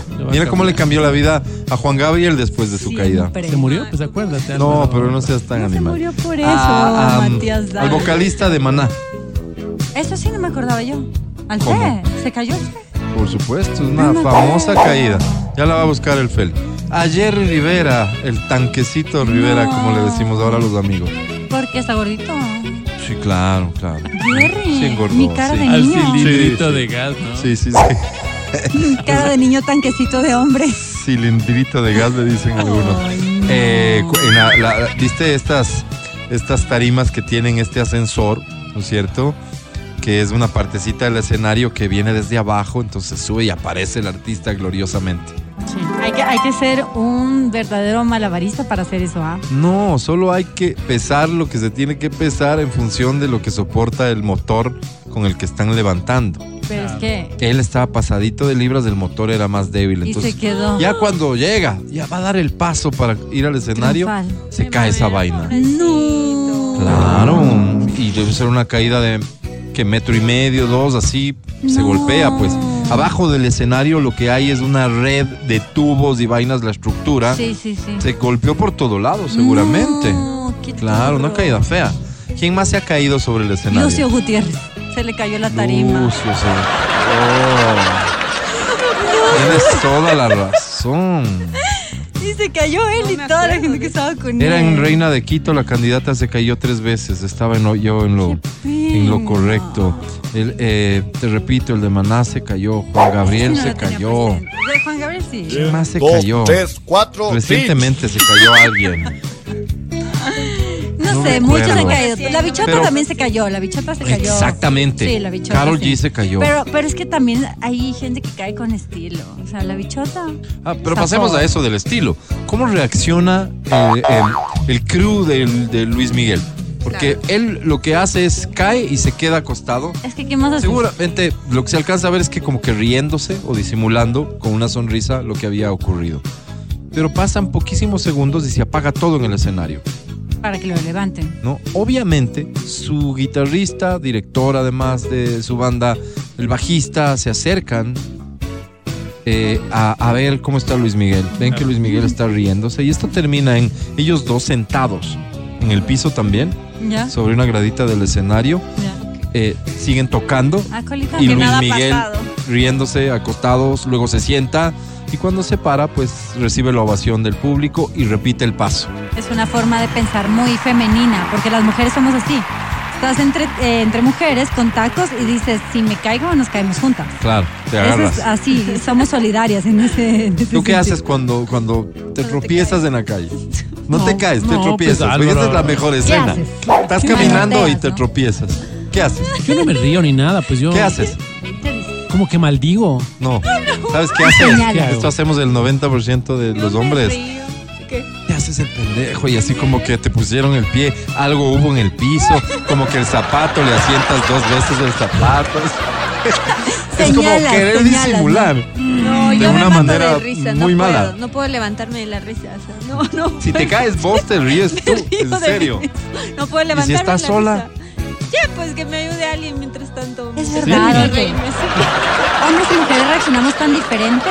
Es, es- mira, Pues fíjense nomás, mujeres pasando la avenida en tacos y no están matadas de risa. La mayoría de mujeres cuando pasamos las avenidas y corremos peligro, nos vamos riendo en el camino por los tacos. Fíjense, fí- hagan el ejercicio Ya y lo me cuentan. lo que dices, y claro. me cuentan. Siempre nos reímos en momentos incómodos, siempre. Estas somos las mujeres. Es verdad, Claro, o sea, la. Melina se cae, las Nosotros mujeres no queremos reímos. evitar el mal rato, Ustedes no sé, disimular. vergüenza, Muy no. mal disimulado, Yo me muy mal disimulado porque entonces yo he visto gente que incluso finge que está haciendo intencionalmente eso y más allá repite el de supuesto tropiezo. Bueno, se ha visto de todo. Estamos viendo un, un documental entero de caídas de famosos. Por ahí pasaba Justin Bieber. la- ahí vemos la la de Karol aparatosa caída de la bichota. Y se dio Ahí está la de Fer de Maná. Maná. Cae cae de escenario a piso, ¿no? Eso es grave porque se le acabó el escenario por donde estaba Claro, caminando, no, no, se no, fijó, no, no. se dio la vuelta y abajo. Ahí va, ahí va. Qué horror. Una caída Dios mío, espantosa. no. Mira, gira y Ay, abajo. Ay, perdón. De hecho, hay, hay al respecto de esta caída un- una mofa en video. Que incluye un supuesto audio de él. No. No, Entonces pero le, le- le- eh, eh, hablan como si fueran él, en fin, ¿Ah, sí? es chistosísimo. Ahí está la caída de quién, de Juan Gabriel. Bad Bad Bunny Bunny, también ¿se cayó. cayó? Ahí está, mira. Sí, cae Pero Bad Bunny. Ah, no. Ah, pero es- pero fue una caída media Fresquísima. Justin Bieber. Mira dónde. ¡Auch! Ay. Puedes ponerle el golpe a Ay, Sebastián Sebastián Yatra. Yatra. Auch. Es verdad.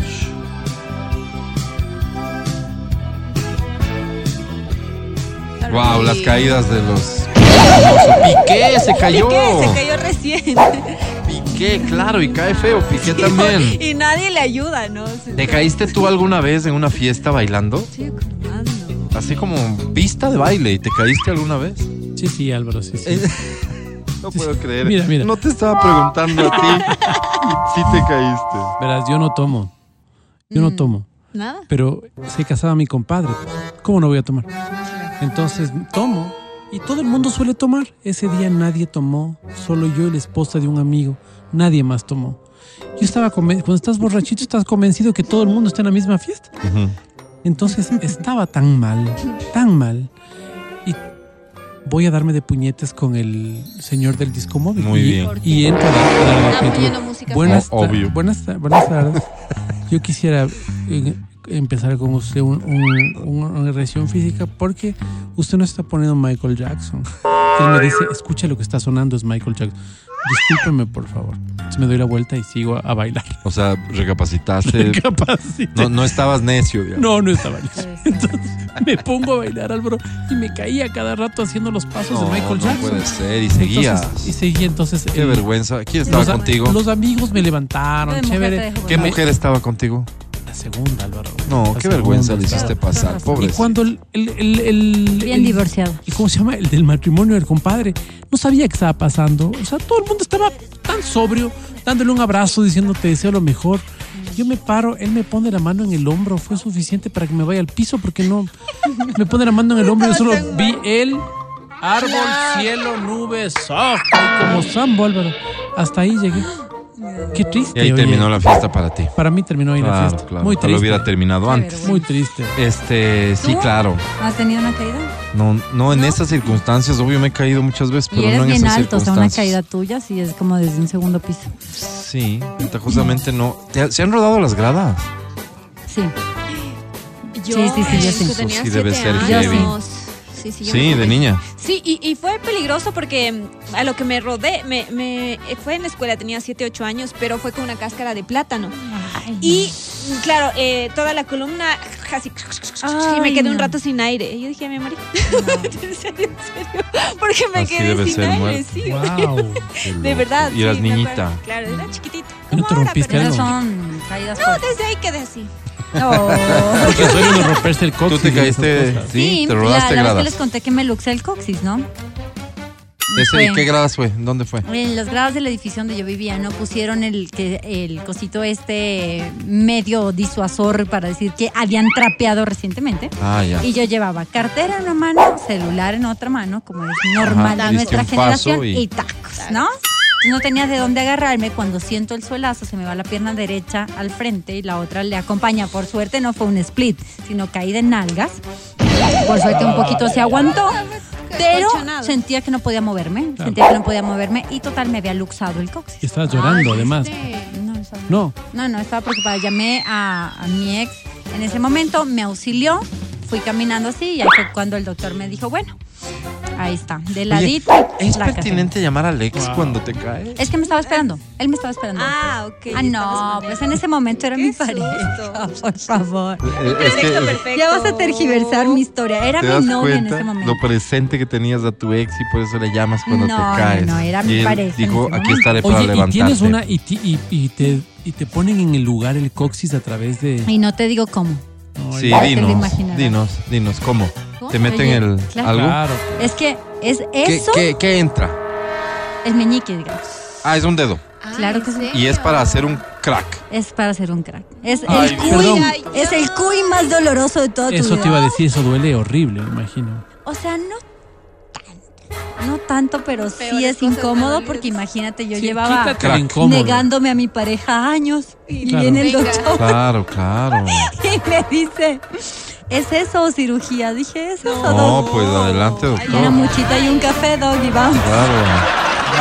Wow. Y tres meses sentada en una dona de esas gigantes no podías para que asentar. todo el mundo te pregunte por qué estás con la dona. Así que ya, ya no me Oye, avergüenza ¿y, y tienes ahora alguna algún rezago de eso? Ah, pensé que. No, no, no que yo Ay, sepa. qué bueno, qué bueno, porque hay personas que quedan con dolor, con, ¿Hace Ah, cuánto molestia. fue? con ¿Qué molestia. podría con- pasarme? Por ¿Hace Dios, cuánto fue? Hace años, no era mamá todavía. Ah, Hace hace unos años. 13, Qué 14 años. locura, Dios mío. Sí, Un saludo a mi dos, ¿no? Cuídense. No sabía que eso se, se, se Yo que ando arreglaba. salada me voy a Sí, cuidar Dios mío. No llames de esas cosas. Es como cuando a los boxeadores les, les porten la nariz, es ese rato, Sí, porque sí. si no después es una cirugía, es ese rato Sí. que te la cuadran ahí, Sí. en vivo, en vivo y directo, sin anestesia. Ouch. El podcast del show de la papaya. Hoy inauguramos segmento de titulares este, en el show de la papaya y probablemente un desglose de información cuando ésta así lo exija. Milei llega a Nueva York para hacer sus primeros contactos con el gobierno norteamericano. Debería, debería tener música de noticias de esto, pero, Pero tiene por fiestas de fiestas de Quito. Quito lo estamos haciendo. Bueno, también lo podemos hacer así. Puede ser un mix. Quito, eh, le vas cambiando. Quito, Pero noticias, Quito, noticias. Ya les dije la de Milei.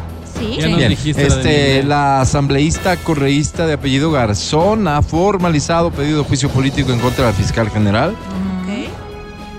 Seguimos, acuérdate que esto es titulares, ¿no es cierto? Titulares. Ajá. Mujer descubre infidelidad entre su esposo y su papá. No, Álvaro. ¿Podríamos detallar una noticia esa? ¿Cuál de las que?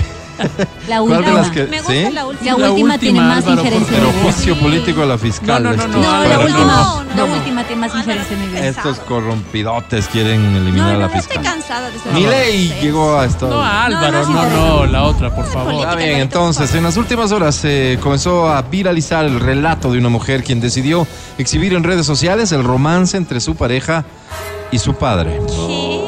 Una de las acciones que tomó la afectada fue quemar el auto de su pareja luego de postear en Facebook toda la evidencia que tenía de esta infidelidad. El suceso ocurrió en Sao Paulo, Brasil, donde la policía tuvo que intervenir para que las agresiones no costaran la vida de alguien. La mujer, Camila Oliveira, publicó fotos y videos como prueba de la relación amorosa que descubrió cuando tomó el celular de su padre. La joven, con el celular de su padre, por curiosidad, vio las conversaciones que tenía con el esposo. El que busca De encuentra, ella. dicen, ¿no? Y ahí se llevó la sorpresa de que se hablaban con un extraño cariño. La esposa sospechó que había algo más y comenzó a revisar la galería de fotos del celular de su padre, Quisiera enterrarte, te palo. ¿Cómo? donde vio el contenido explícito en el que participaba su padre y su pareja. Luego de descubrir la infidelidad, la mujer imprimió fotos con los rostros de su padre y su esposo, los expuso en todo el barrio, además de quemar el vehículo de su pareja. Esta situación derivó en una pelea entre los tres, donde Edielson, el padre de Camila Oliveira, lanzó una botella que terminó hiriendo a una mujer que nada tenía que ver con el conflicto, solo estaba pasando por Qué ahí. pena, oye. Por ese Nada motivo, él fue detenido. Mujer descubre infidelidad entre su esposo y su papá. Wow, Álvaro. Wow, wow. ¿Te atreverías? La pregunta que le hago a Matías. ¿te atreverías a serle infiel a tu pareja con su papá? Qué horror. Dinos la verdad. Caray, estoy pensándolo, Álvaro. Creería que no. Creerías. Creería que no. O sea, hay, no. eh, hay una posibilidad. Sí, pero creería que no. Creería que no. A ver, no pongamos esto en términos de, de- de preferencia sexual. Solamente el tema, tu pareja, su papá, Amelina. ¿No? Ah, su papá es un, un papi. A ver, Es que era la historia que No, yo es que no es su ¿no? papá, es su mamá. Amelina. Claro, en ese caso. No, sería- no, por eso digo, no lo Ah. pongamos precisamente en términos de preferencia Es que si sexual, porque si eres hetero, pues da- vas a negarte a toda posibilidad. No, lo pongo No, no, no, no. Solo considerando la relación familiar. El que papá de tu novio, ¿verdad? es que ya tu viene novio. a ser un sugar. Imagínate, el papá va a ser ya, No, pobrecito. no, no, escucha, pues no, escucha, vale, escucha. no, tu no, novio es de tu edad. Ahorita te estás delatando. Tu ¿no? novio es de tu edad, ¿ya? Es un man fresco. Fresco Suave, dicen ustedes. suave, suave, ¿Se entiende fresco? Suavetón. Suavetón. Suave, Ok. Ah, sí, trabaja, tiene su dinero, pero fresco. Fresco. Ah, no, no Un está tan carrito, mal. un carrito, pero Fresco. fresco. No, no está tan mal físicamente, pero no, o sea, no es que es el papi con el que tú quisieras estar. Ok. Tiene su, Ah, lin- buena onda. tiene su bonito Niva. Buena onda. Es pero bonita buena letra. onda. Es, digamos, es colaborador cuando van a visitar a tu mamita, si Ya, lleva hacen algo. dos, hacen dos. Ya. lleva letra por WhatsApp. Pero es mal genio, ¿verdad? Ok. Ay, no. Oh. Ese es el pero. Y sabes qué? Harto inmaduro. Ay, de esos. Entonces, Navidad te lleva a su casa. Ok.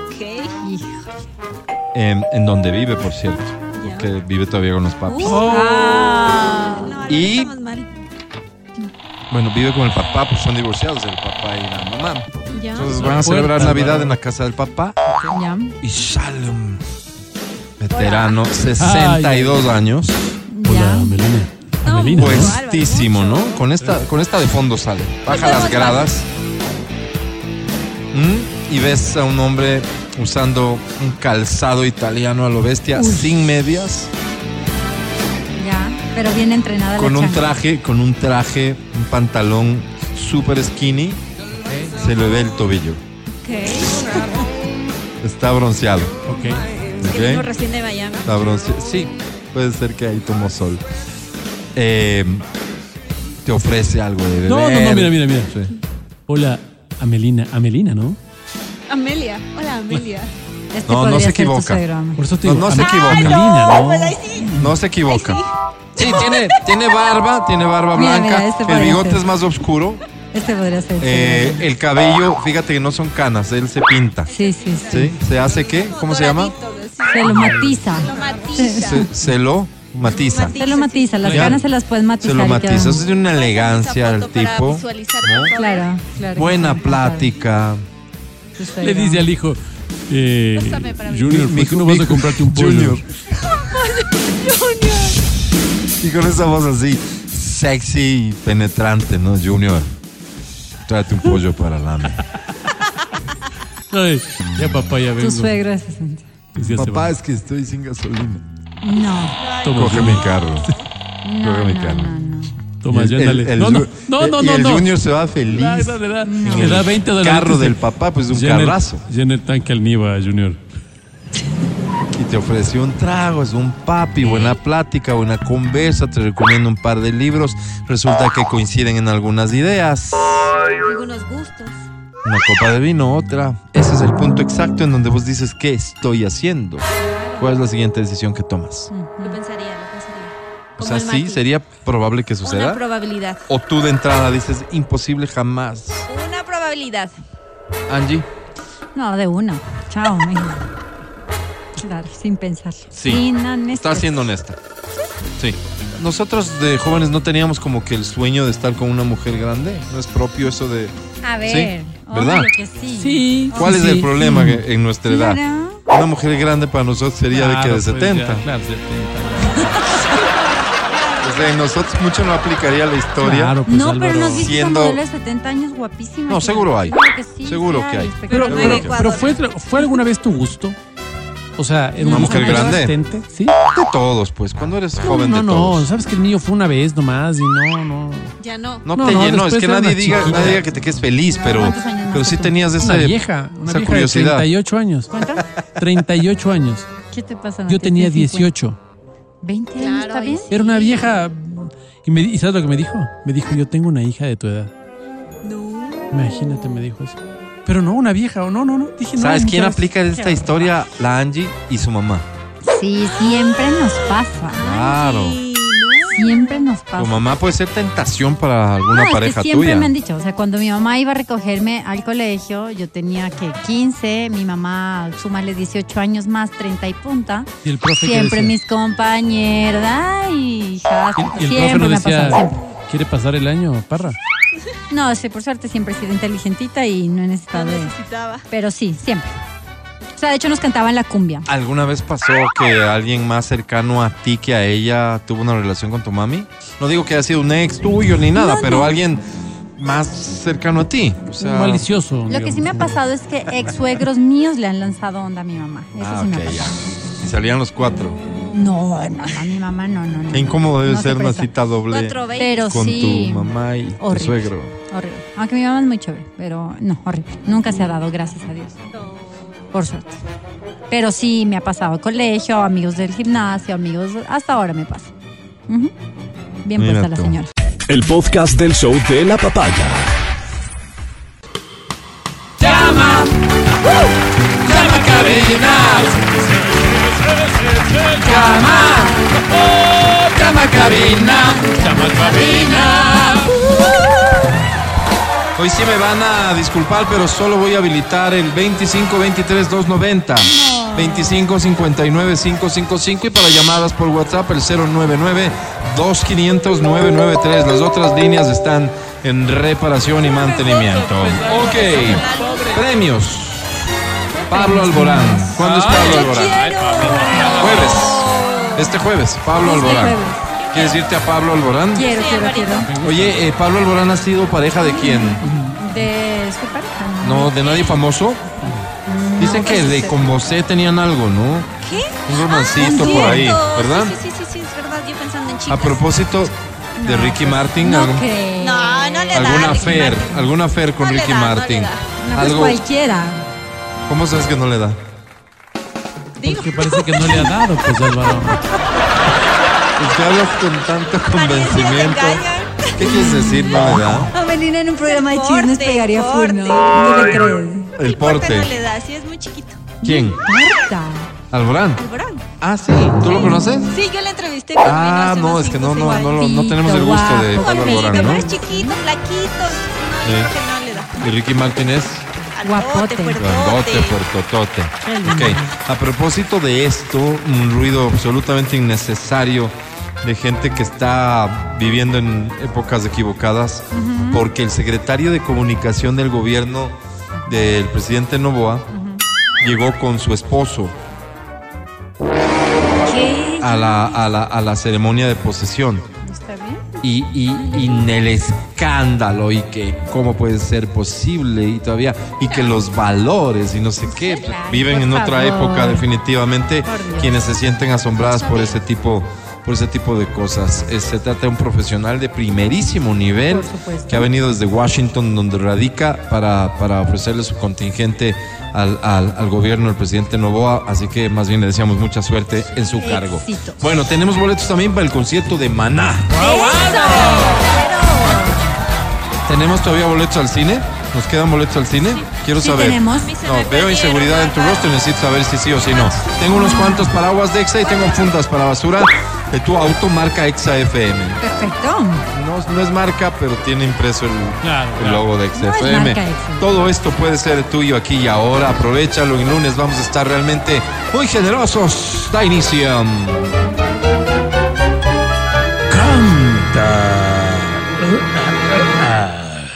Canta, cholo, canta, suelta la varón. Bien. Ok, se me hace que esta es una canción ideal para participar por un boletote para el concierto de Maná. A ver. Dice así. ¿O no? Ah, claro que sí. claro que sí. ¿Cuántos son los Maná? Cuatro. Cuatro. ¿Este grupo cómo se llama? Son by... ¡Ay, son by four! Te estoy llamando Exacto. en este momento, pero me hacía falta escuchar de nuevo, aunque sea un instante tu respiración. Eso, canta fuerte, por favor. Disculpa, sé que estoy violando nuestro juramento. Sé que estás con alguien que no es el momento, pero hay algo urgente que decirte. Qué bonito. Me estoy muriendo, muriendo por dentro, agonizando, muy lento y muy fuerte. ¿Qué dice? Vida, Devuélveme mis fantasías, ¡Más fuerte! mis ganas de vivir la vida. Devuélveme el aire, esto, cariño mío. Si no me siento vacío, las tardes son un laberinto y las noches me saben todos, todos a a puro puro dolor. dolor. No, además de cantar increíble, manejas muy bien el show y al público. Bienvenido, ¿cómo te llamas? Gracias por esa hemorragia de aplausos, señores. Sí, señor. ¿Cómo te llamas? Tomás para ustedes, señores. Tomás, bienvenido, Tomás. ¿Tu apellido? Molina, ¿Cuántos años tienes, Tomás? Molina. la edad de Jesucristo. 33 años. Tomás es Tomás supuesto. Molina que yo conozco. No el de la liga. Ah. Él es un farsante, yo soy el original. Bien, Tomás Bien, Molina, bien. casado o soltero. Entonces, eh, bueno, te podría decir que ahí vemos, ahí vamos. Se enredó, ¿no? Pero, pero, pero, ¿qué quiere decir eso? ¿Tienes un compromiso y lo niegas o No, no, no, no, no, no, no, para nada, sino que justamente quisiera esa entrada para llevarla. Ah, caramba. Ya estoy viendo por dónde van tus ti, pretensiones. ¿Esta es una relación que está comenzando apenas? Exactamente. Ok. ¿Todavía mm, ha habido un besito o algo? No. Bueno, sabes que soy un hombre muy tradicional y Ya. Ok. Entonces... Conservador y demás. cosas. Muy bien. Sí, Obviamente. señor. Te entiendo bien porque soy igual a ti. Tomás, querido. Álvaro, por ¿Boletos? ¿Boletos a dónde? A Maná, por favor. A Maná. Pero vas a esperar de aquí hasta. ¿Cuándo vienen? ¿En abril vienen? Abril. ¿En abril? Para conquistar. Para, para sellar esta relación. Pero por supuesto, una buena relación siempre se consolida y con el tiempo, ¿ah? Ay, por Dios, Álvaro. Como por Dios, Tomás, este, pensé que estabas solo en este mundo y veo que no. Si tienes más amigos como tú, por favor, preséntamelos para hacer un grupo. Hagan un ¿sí? chat. Claro, eso, Club claro. y hacemos un chat. Siempre, pero ojo, ojo, que a veces a los buenos hombres- nos pasan cosas malas. Por eso mismo. Por eso mismo, podríamos ayudarnos mutuamente. Mi querido. Tomás, te presento a la academia. Academia es Tommy.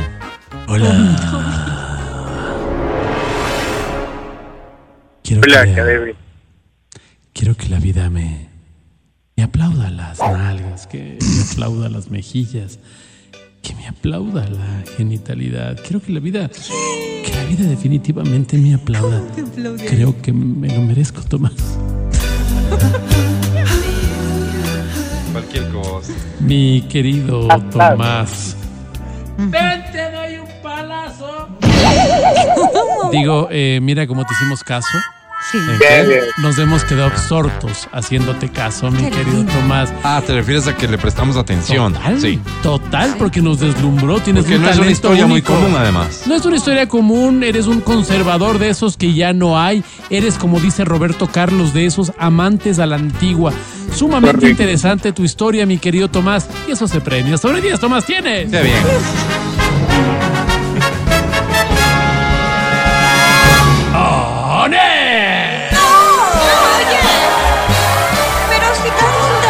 No le puedes poner one a alguien que estás alabando y halagando de esa manera. Son los gallos. Además cantó súper bien. No habíamos quedado en que One ya estaba prohibido o eso fue Ese hasta la día semana nomás. pasada? No, solo ese Ah. día. No, no se pueden tomar decisiones así. Aquí hay un reglamento que hay que respetar. Ay. Yo propongo sí, ver, que el día de hoy Le prohibamos a la academia lo siguiente. A ver, ¿qué le ponemos? ¿Que le saquen gallos primero? Le prohibamos a la academia puntuar con one y menos one, porque el otro día cuando le prohibimos one puntuó con menos Sapo, one. esta academia es sapo. Eso nos da un chance extra o te da a ti un chance extra de ganarte los boletos, porque en este momento, y de hecho lo exhibo, aquí está, pero ya. Acá. Tengo un boleto para el concierto de Maná que debo Wow, entregarlo qué hoy. Por favor, estira tu manita, A ver. tómalo, ¡Ay, Álvaro! ¡Wow! llama y canta esta que dice así. A ver.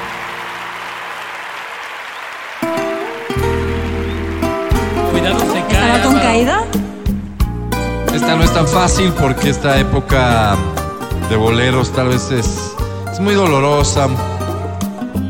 Una canción triste, la barca. ¿Qué Y abarca ahí- aquí, Álvaro? ¿Qué abarca? La barca se llama la canción. A ver si hay alguien. Dicen que la distancia es el olvido. Pero yo no Consigo esa razón. Ay, qué diferencia.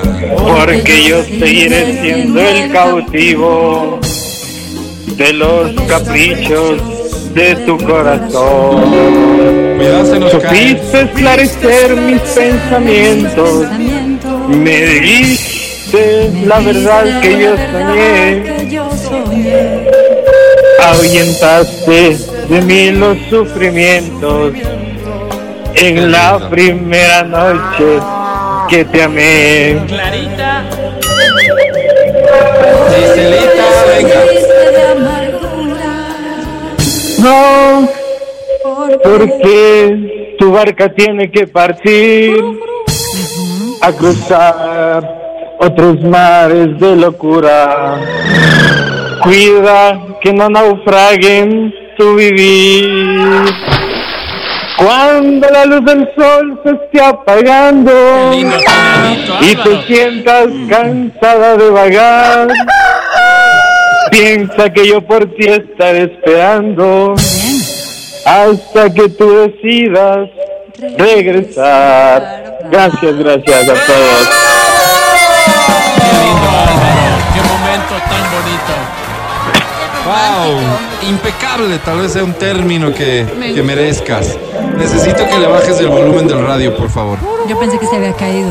Baja el volumen del radio, solo escúchame por teléfono, es muy importante para que podamos seguir platicando y necesito saber tu nombre. La gente quiere saber cómo te llamas, de hecho hay dos compañías discográficas internacionales que están preguntando ya por ti. ¿Cómo te llamas? Claro, mucho gusto. Mi nombre es Gilberto Castillo, a las órdenes. Gilberto Castillo. Desde Riobamba para el mundo. Gilberto. Riobamba. ¿Cómo ir a? ¿Cómo que en Riobamba solo hay mujeres guapas y un delicioso hornado? No, señor. También hay grandes Eh, Es cantantes. talento. Gilberto, ¿cuántos años tienes? 29. Joven, bájale el volumen del radio ¿Qué más si parte fueras de la tan amable. bajadita del radio no Gilberto. entendiste, Gilbert? Gilberto, querido. Eso, Gilbert. Ahí estamos, Gilberto. ¿Es casado o soltero? Soltero pero enamorado ¿Enamorado de Ay, quién? qué linda historia, Álvaro. ¿De quién? de mi novia, ¿Cómo se llama? Gabriela. Gabriela. Linda historia, Ah. ¿Cuándo le viste la última vez a, a Gaby? Ayer nomás. Ayer. y- le hiciste ¿Le la hiciste el, el segundo piso? ¿Perdón? ¿Estuvieron juntos? ¿Qué hicieron? ¿Qué hicimos? Ah, Fuimos a dar una vuelta, a caminar, a comer un hornadito. Esta vuelta Y fue. estábamos pensando en ir al concierto de Maná. Mira, qué Mm, casualidad. qué casualidad. No sé si sabías, pero nosotros estamos regalando boletos para el concierto de Maná. Justo, justo. Qué coincidencia. Sí. ¿Te interesaría participar por un boleto? Claro. En tu caso, por ser, eh, digamos que un ejemplo Extranjero. para la sociedad en cuanto a un joven talentoso, pero además respetuoso de su pareja, pero señor. además amoroso con su Amoroso, pareja. Álvaro. Queremos pedirte, por favor, que grabemos un mensaje, ¿sí? Un mensaje de amor, pero de amor respetuoso. De este amor Claro. a la antigua. No de este amor hoy tan carnal, No, no, no. ¿no? Tan, tan, tan desechable a ratos. Banal, banal. Te pido, por favor, Gilberto, que bajes el volumen del radio, Gilberto. Silver bandido. Vamos a bajar el volumen. Contamos hasta tres. Una, dos, Tú tres. solo ¿Bajaste ya? escúchanos por el teléfono, Gilberto. Grabas el mensaje, por favor. Sigue las instrucciones de nuestro productor. Gracias. Mensaje donde muchacho con posible pelo en la mano habla a su pareja en 5, 4, 3, 2, 1 grabando. Solo tengo dos líneas para ti.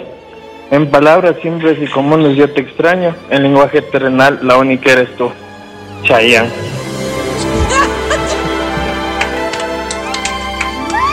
Wow. Maldito romántico. Los, desarmó, los desarmó. No, esto, esto, esto en parte nos perjudica porque nos pones y dejas la vara muy alta, pues, Gilberto. Claro, claro. ¿Qué, qué crees que esperan nuestras parejas de nosotros? Claro. Cuando No menos. menos lo mismo. ¿Entiendes, Gilberto? Por eso te bajo cinco puntos. Eh, Academia, te presento a Gilberto. Con mucho gusto. Hola. Hola. No hablemos. Hola, academia. Calladito, Gilberto. No hablemos. Desnudémonos y dejemos que sean nuestros cuerpos los que articulen las palabras. Pisemos el acelerador, Gilbert. Pisemos. ¡Baje el volumen, Gilbert! El acelerador. Don't ask me what you Mi querido. Gilberto. ¡Qué fea porquería! Decía Gilberto, ¿tu mamita se llama María? Sí. Ah, mira, sí te conozco, bandido. Te conozco desde que eres un niño. Eres para mí como un hijo, Gilbert. Y por eso, por eso, mi hijo lindo. Por eso, mi precioso, mi orgullo, mi Gilbert. Sobre 10 tienes, papito. ¡Ciro!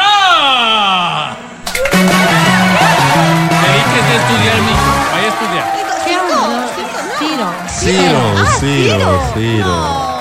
Ciro, Nina. Es que, le- es que, sabes mi error, porque le prohibí one y menos one, en el medio quedaba el Ciro. Y tú encima le diste menos cinco puntos por romántico. Ah, además le quité, se quedó con menos cinco. Menos 5, Álvaro, qué triste. Oye, la ventaja de todo esto es que todavía falta mucho tiempo para el concierto de Maná y los boletos se van a quedar aquí hasta que tú te lo lleves. Será en una próxima edición del segmento programa de radio y televisión más famoso de todo Latinoamérica. Canta Cholo Canta es un producto original del show de la papaya que entrega premios como ningún otro segmento de radio y que te pone cara a cara con el éxito y la fama. Sí, probando micro. 1, 2, 1, 2, 3. Canta Cholo Canta. 1, 2, 3, 14. Sí, sí. Hola, hola, probando. 1, 2.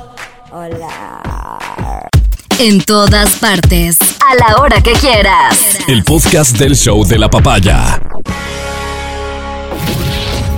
Solo aquí nos ocupamos de tus problemas. Solo a nosotros nos interesa tu bienestar. Bienvenida. Bienvenido. Bienvenide. A la voz de los que no tienen voz. En el show de la papaya. Si tienes un problema que no sabes cómo resolver, se te ocurren algunas ideas, pero es difícil tomar una decisión. Si no hay autoridad que te haya ofrecido una alternativa, estamos para servirte. Solo tienes que ir a buscar tu formulario de la voz de los que no tienen voz. Este formulario te permite contarnos tu problema, socializar con nosotros, proponer tres alternativas de solución. Ok.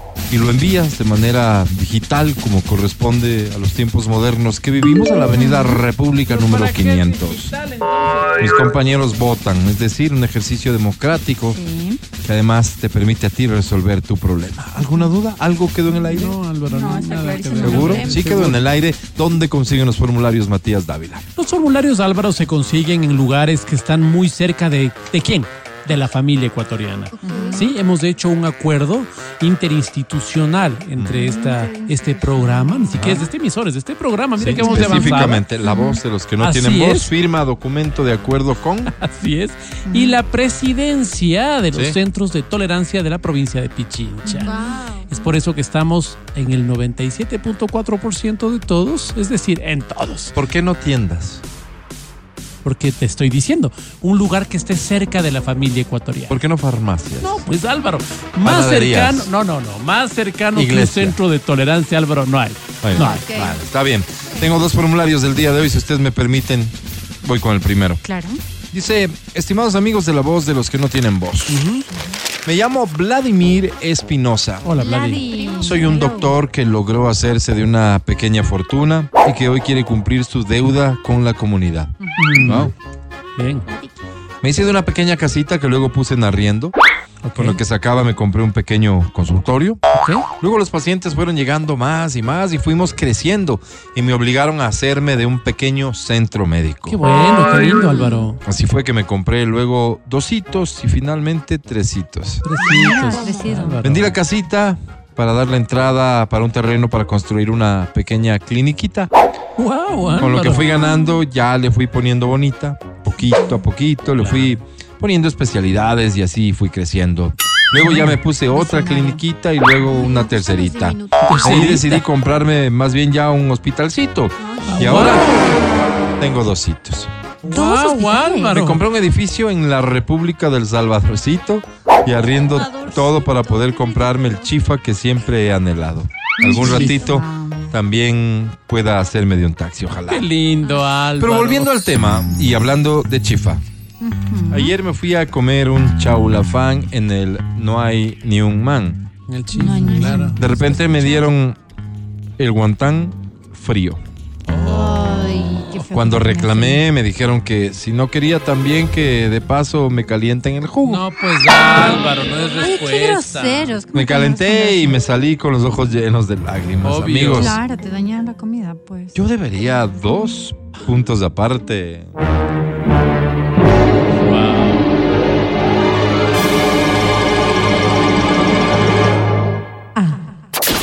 Sí, opción A. Esperarle al verdugo a la salida para Ey, saltarle al pescuezo y llenarle de chirlazos para que sepa que me hirió. Y que si pido caliente es porque me da griegas, agrieras, perdón. Y que no debería cuestionarme el insecto de pajonal ese. ¿Cómo? Obvio, obvio. Opción B.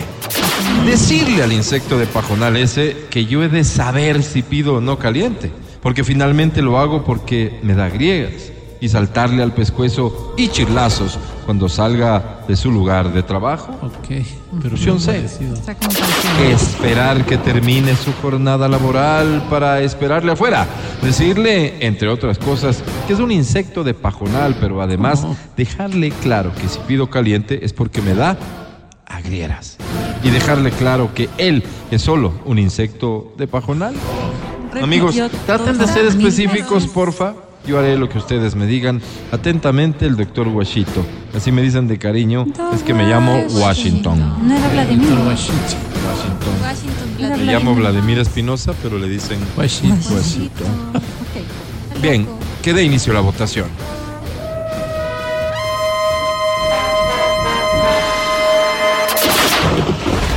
Matías Dávila. Estimado Álvaro, complejo.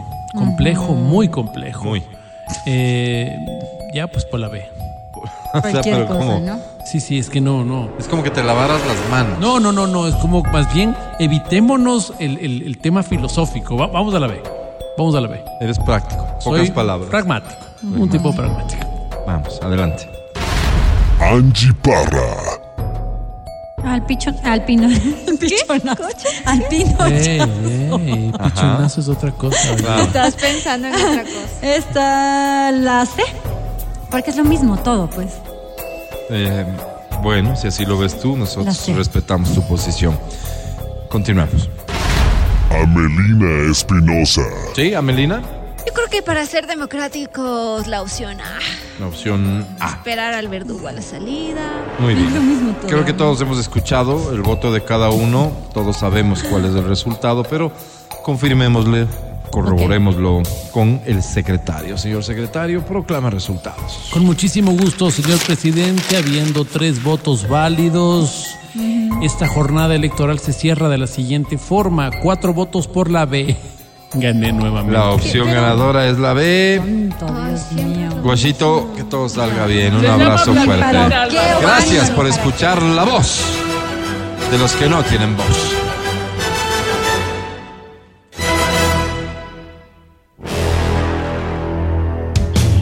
Matías Dávila. Este segmento es una sátira en contra de la violencia. Todo lo que acabaron de escuchar es solo una ridiculización radial. Al aire. Verónica Rosero. Amelina Espinosa. Matías Dávila. Angie Parra. Y Álvaro Rosero.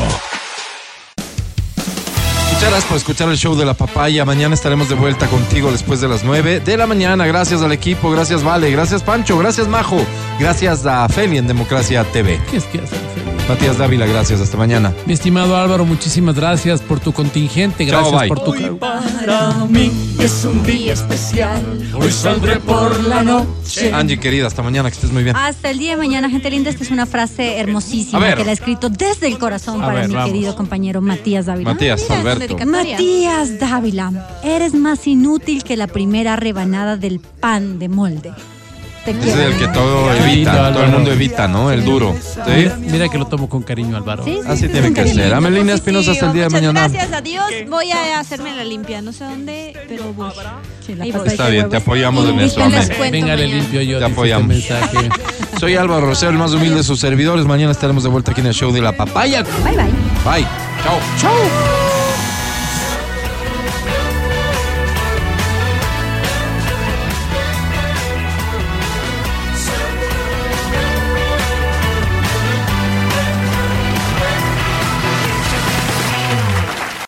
Hasta aquí el podcast del show de la papaya.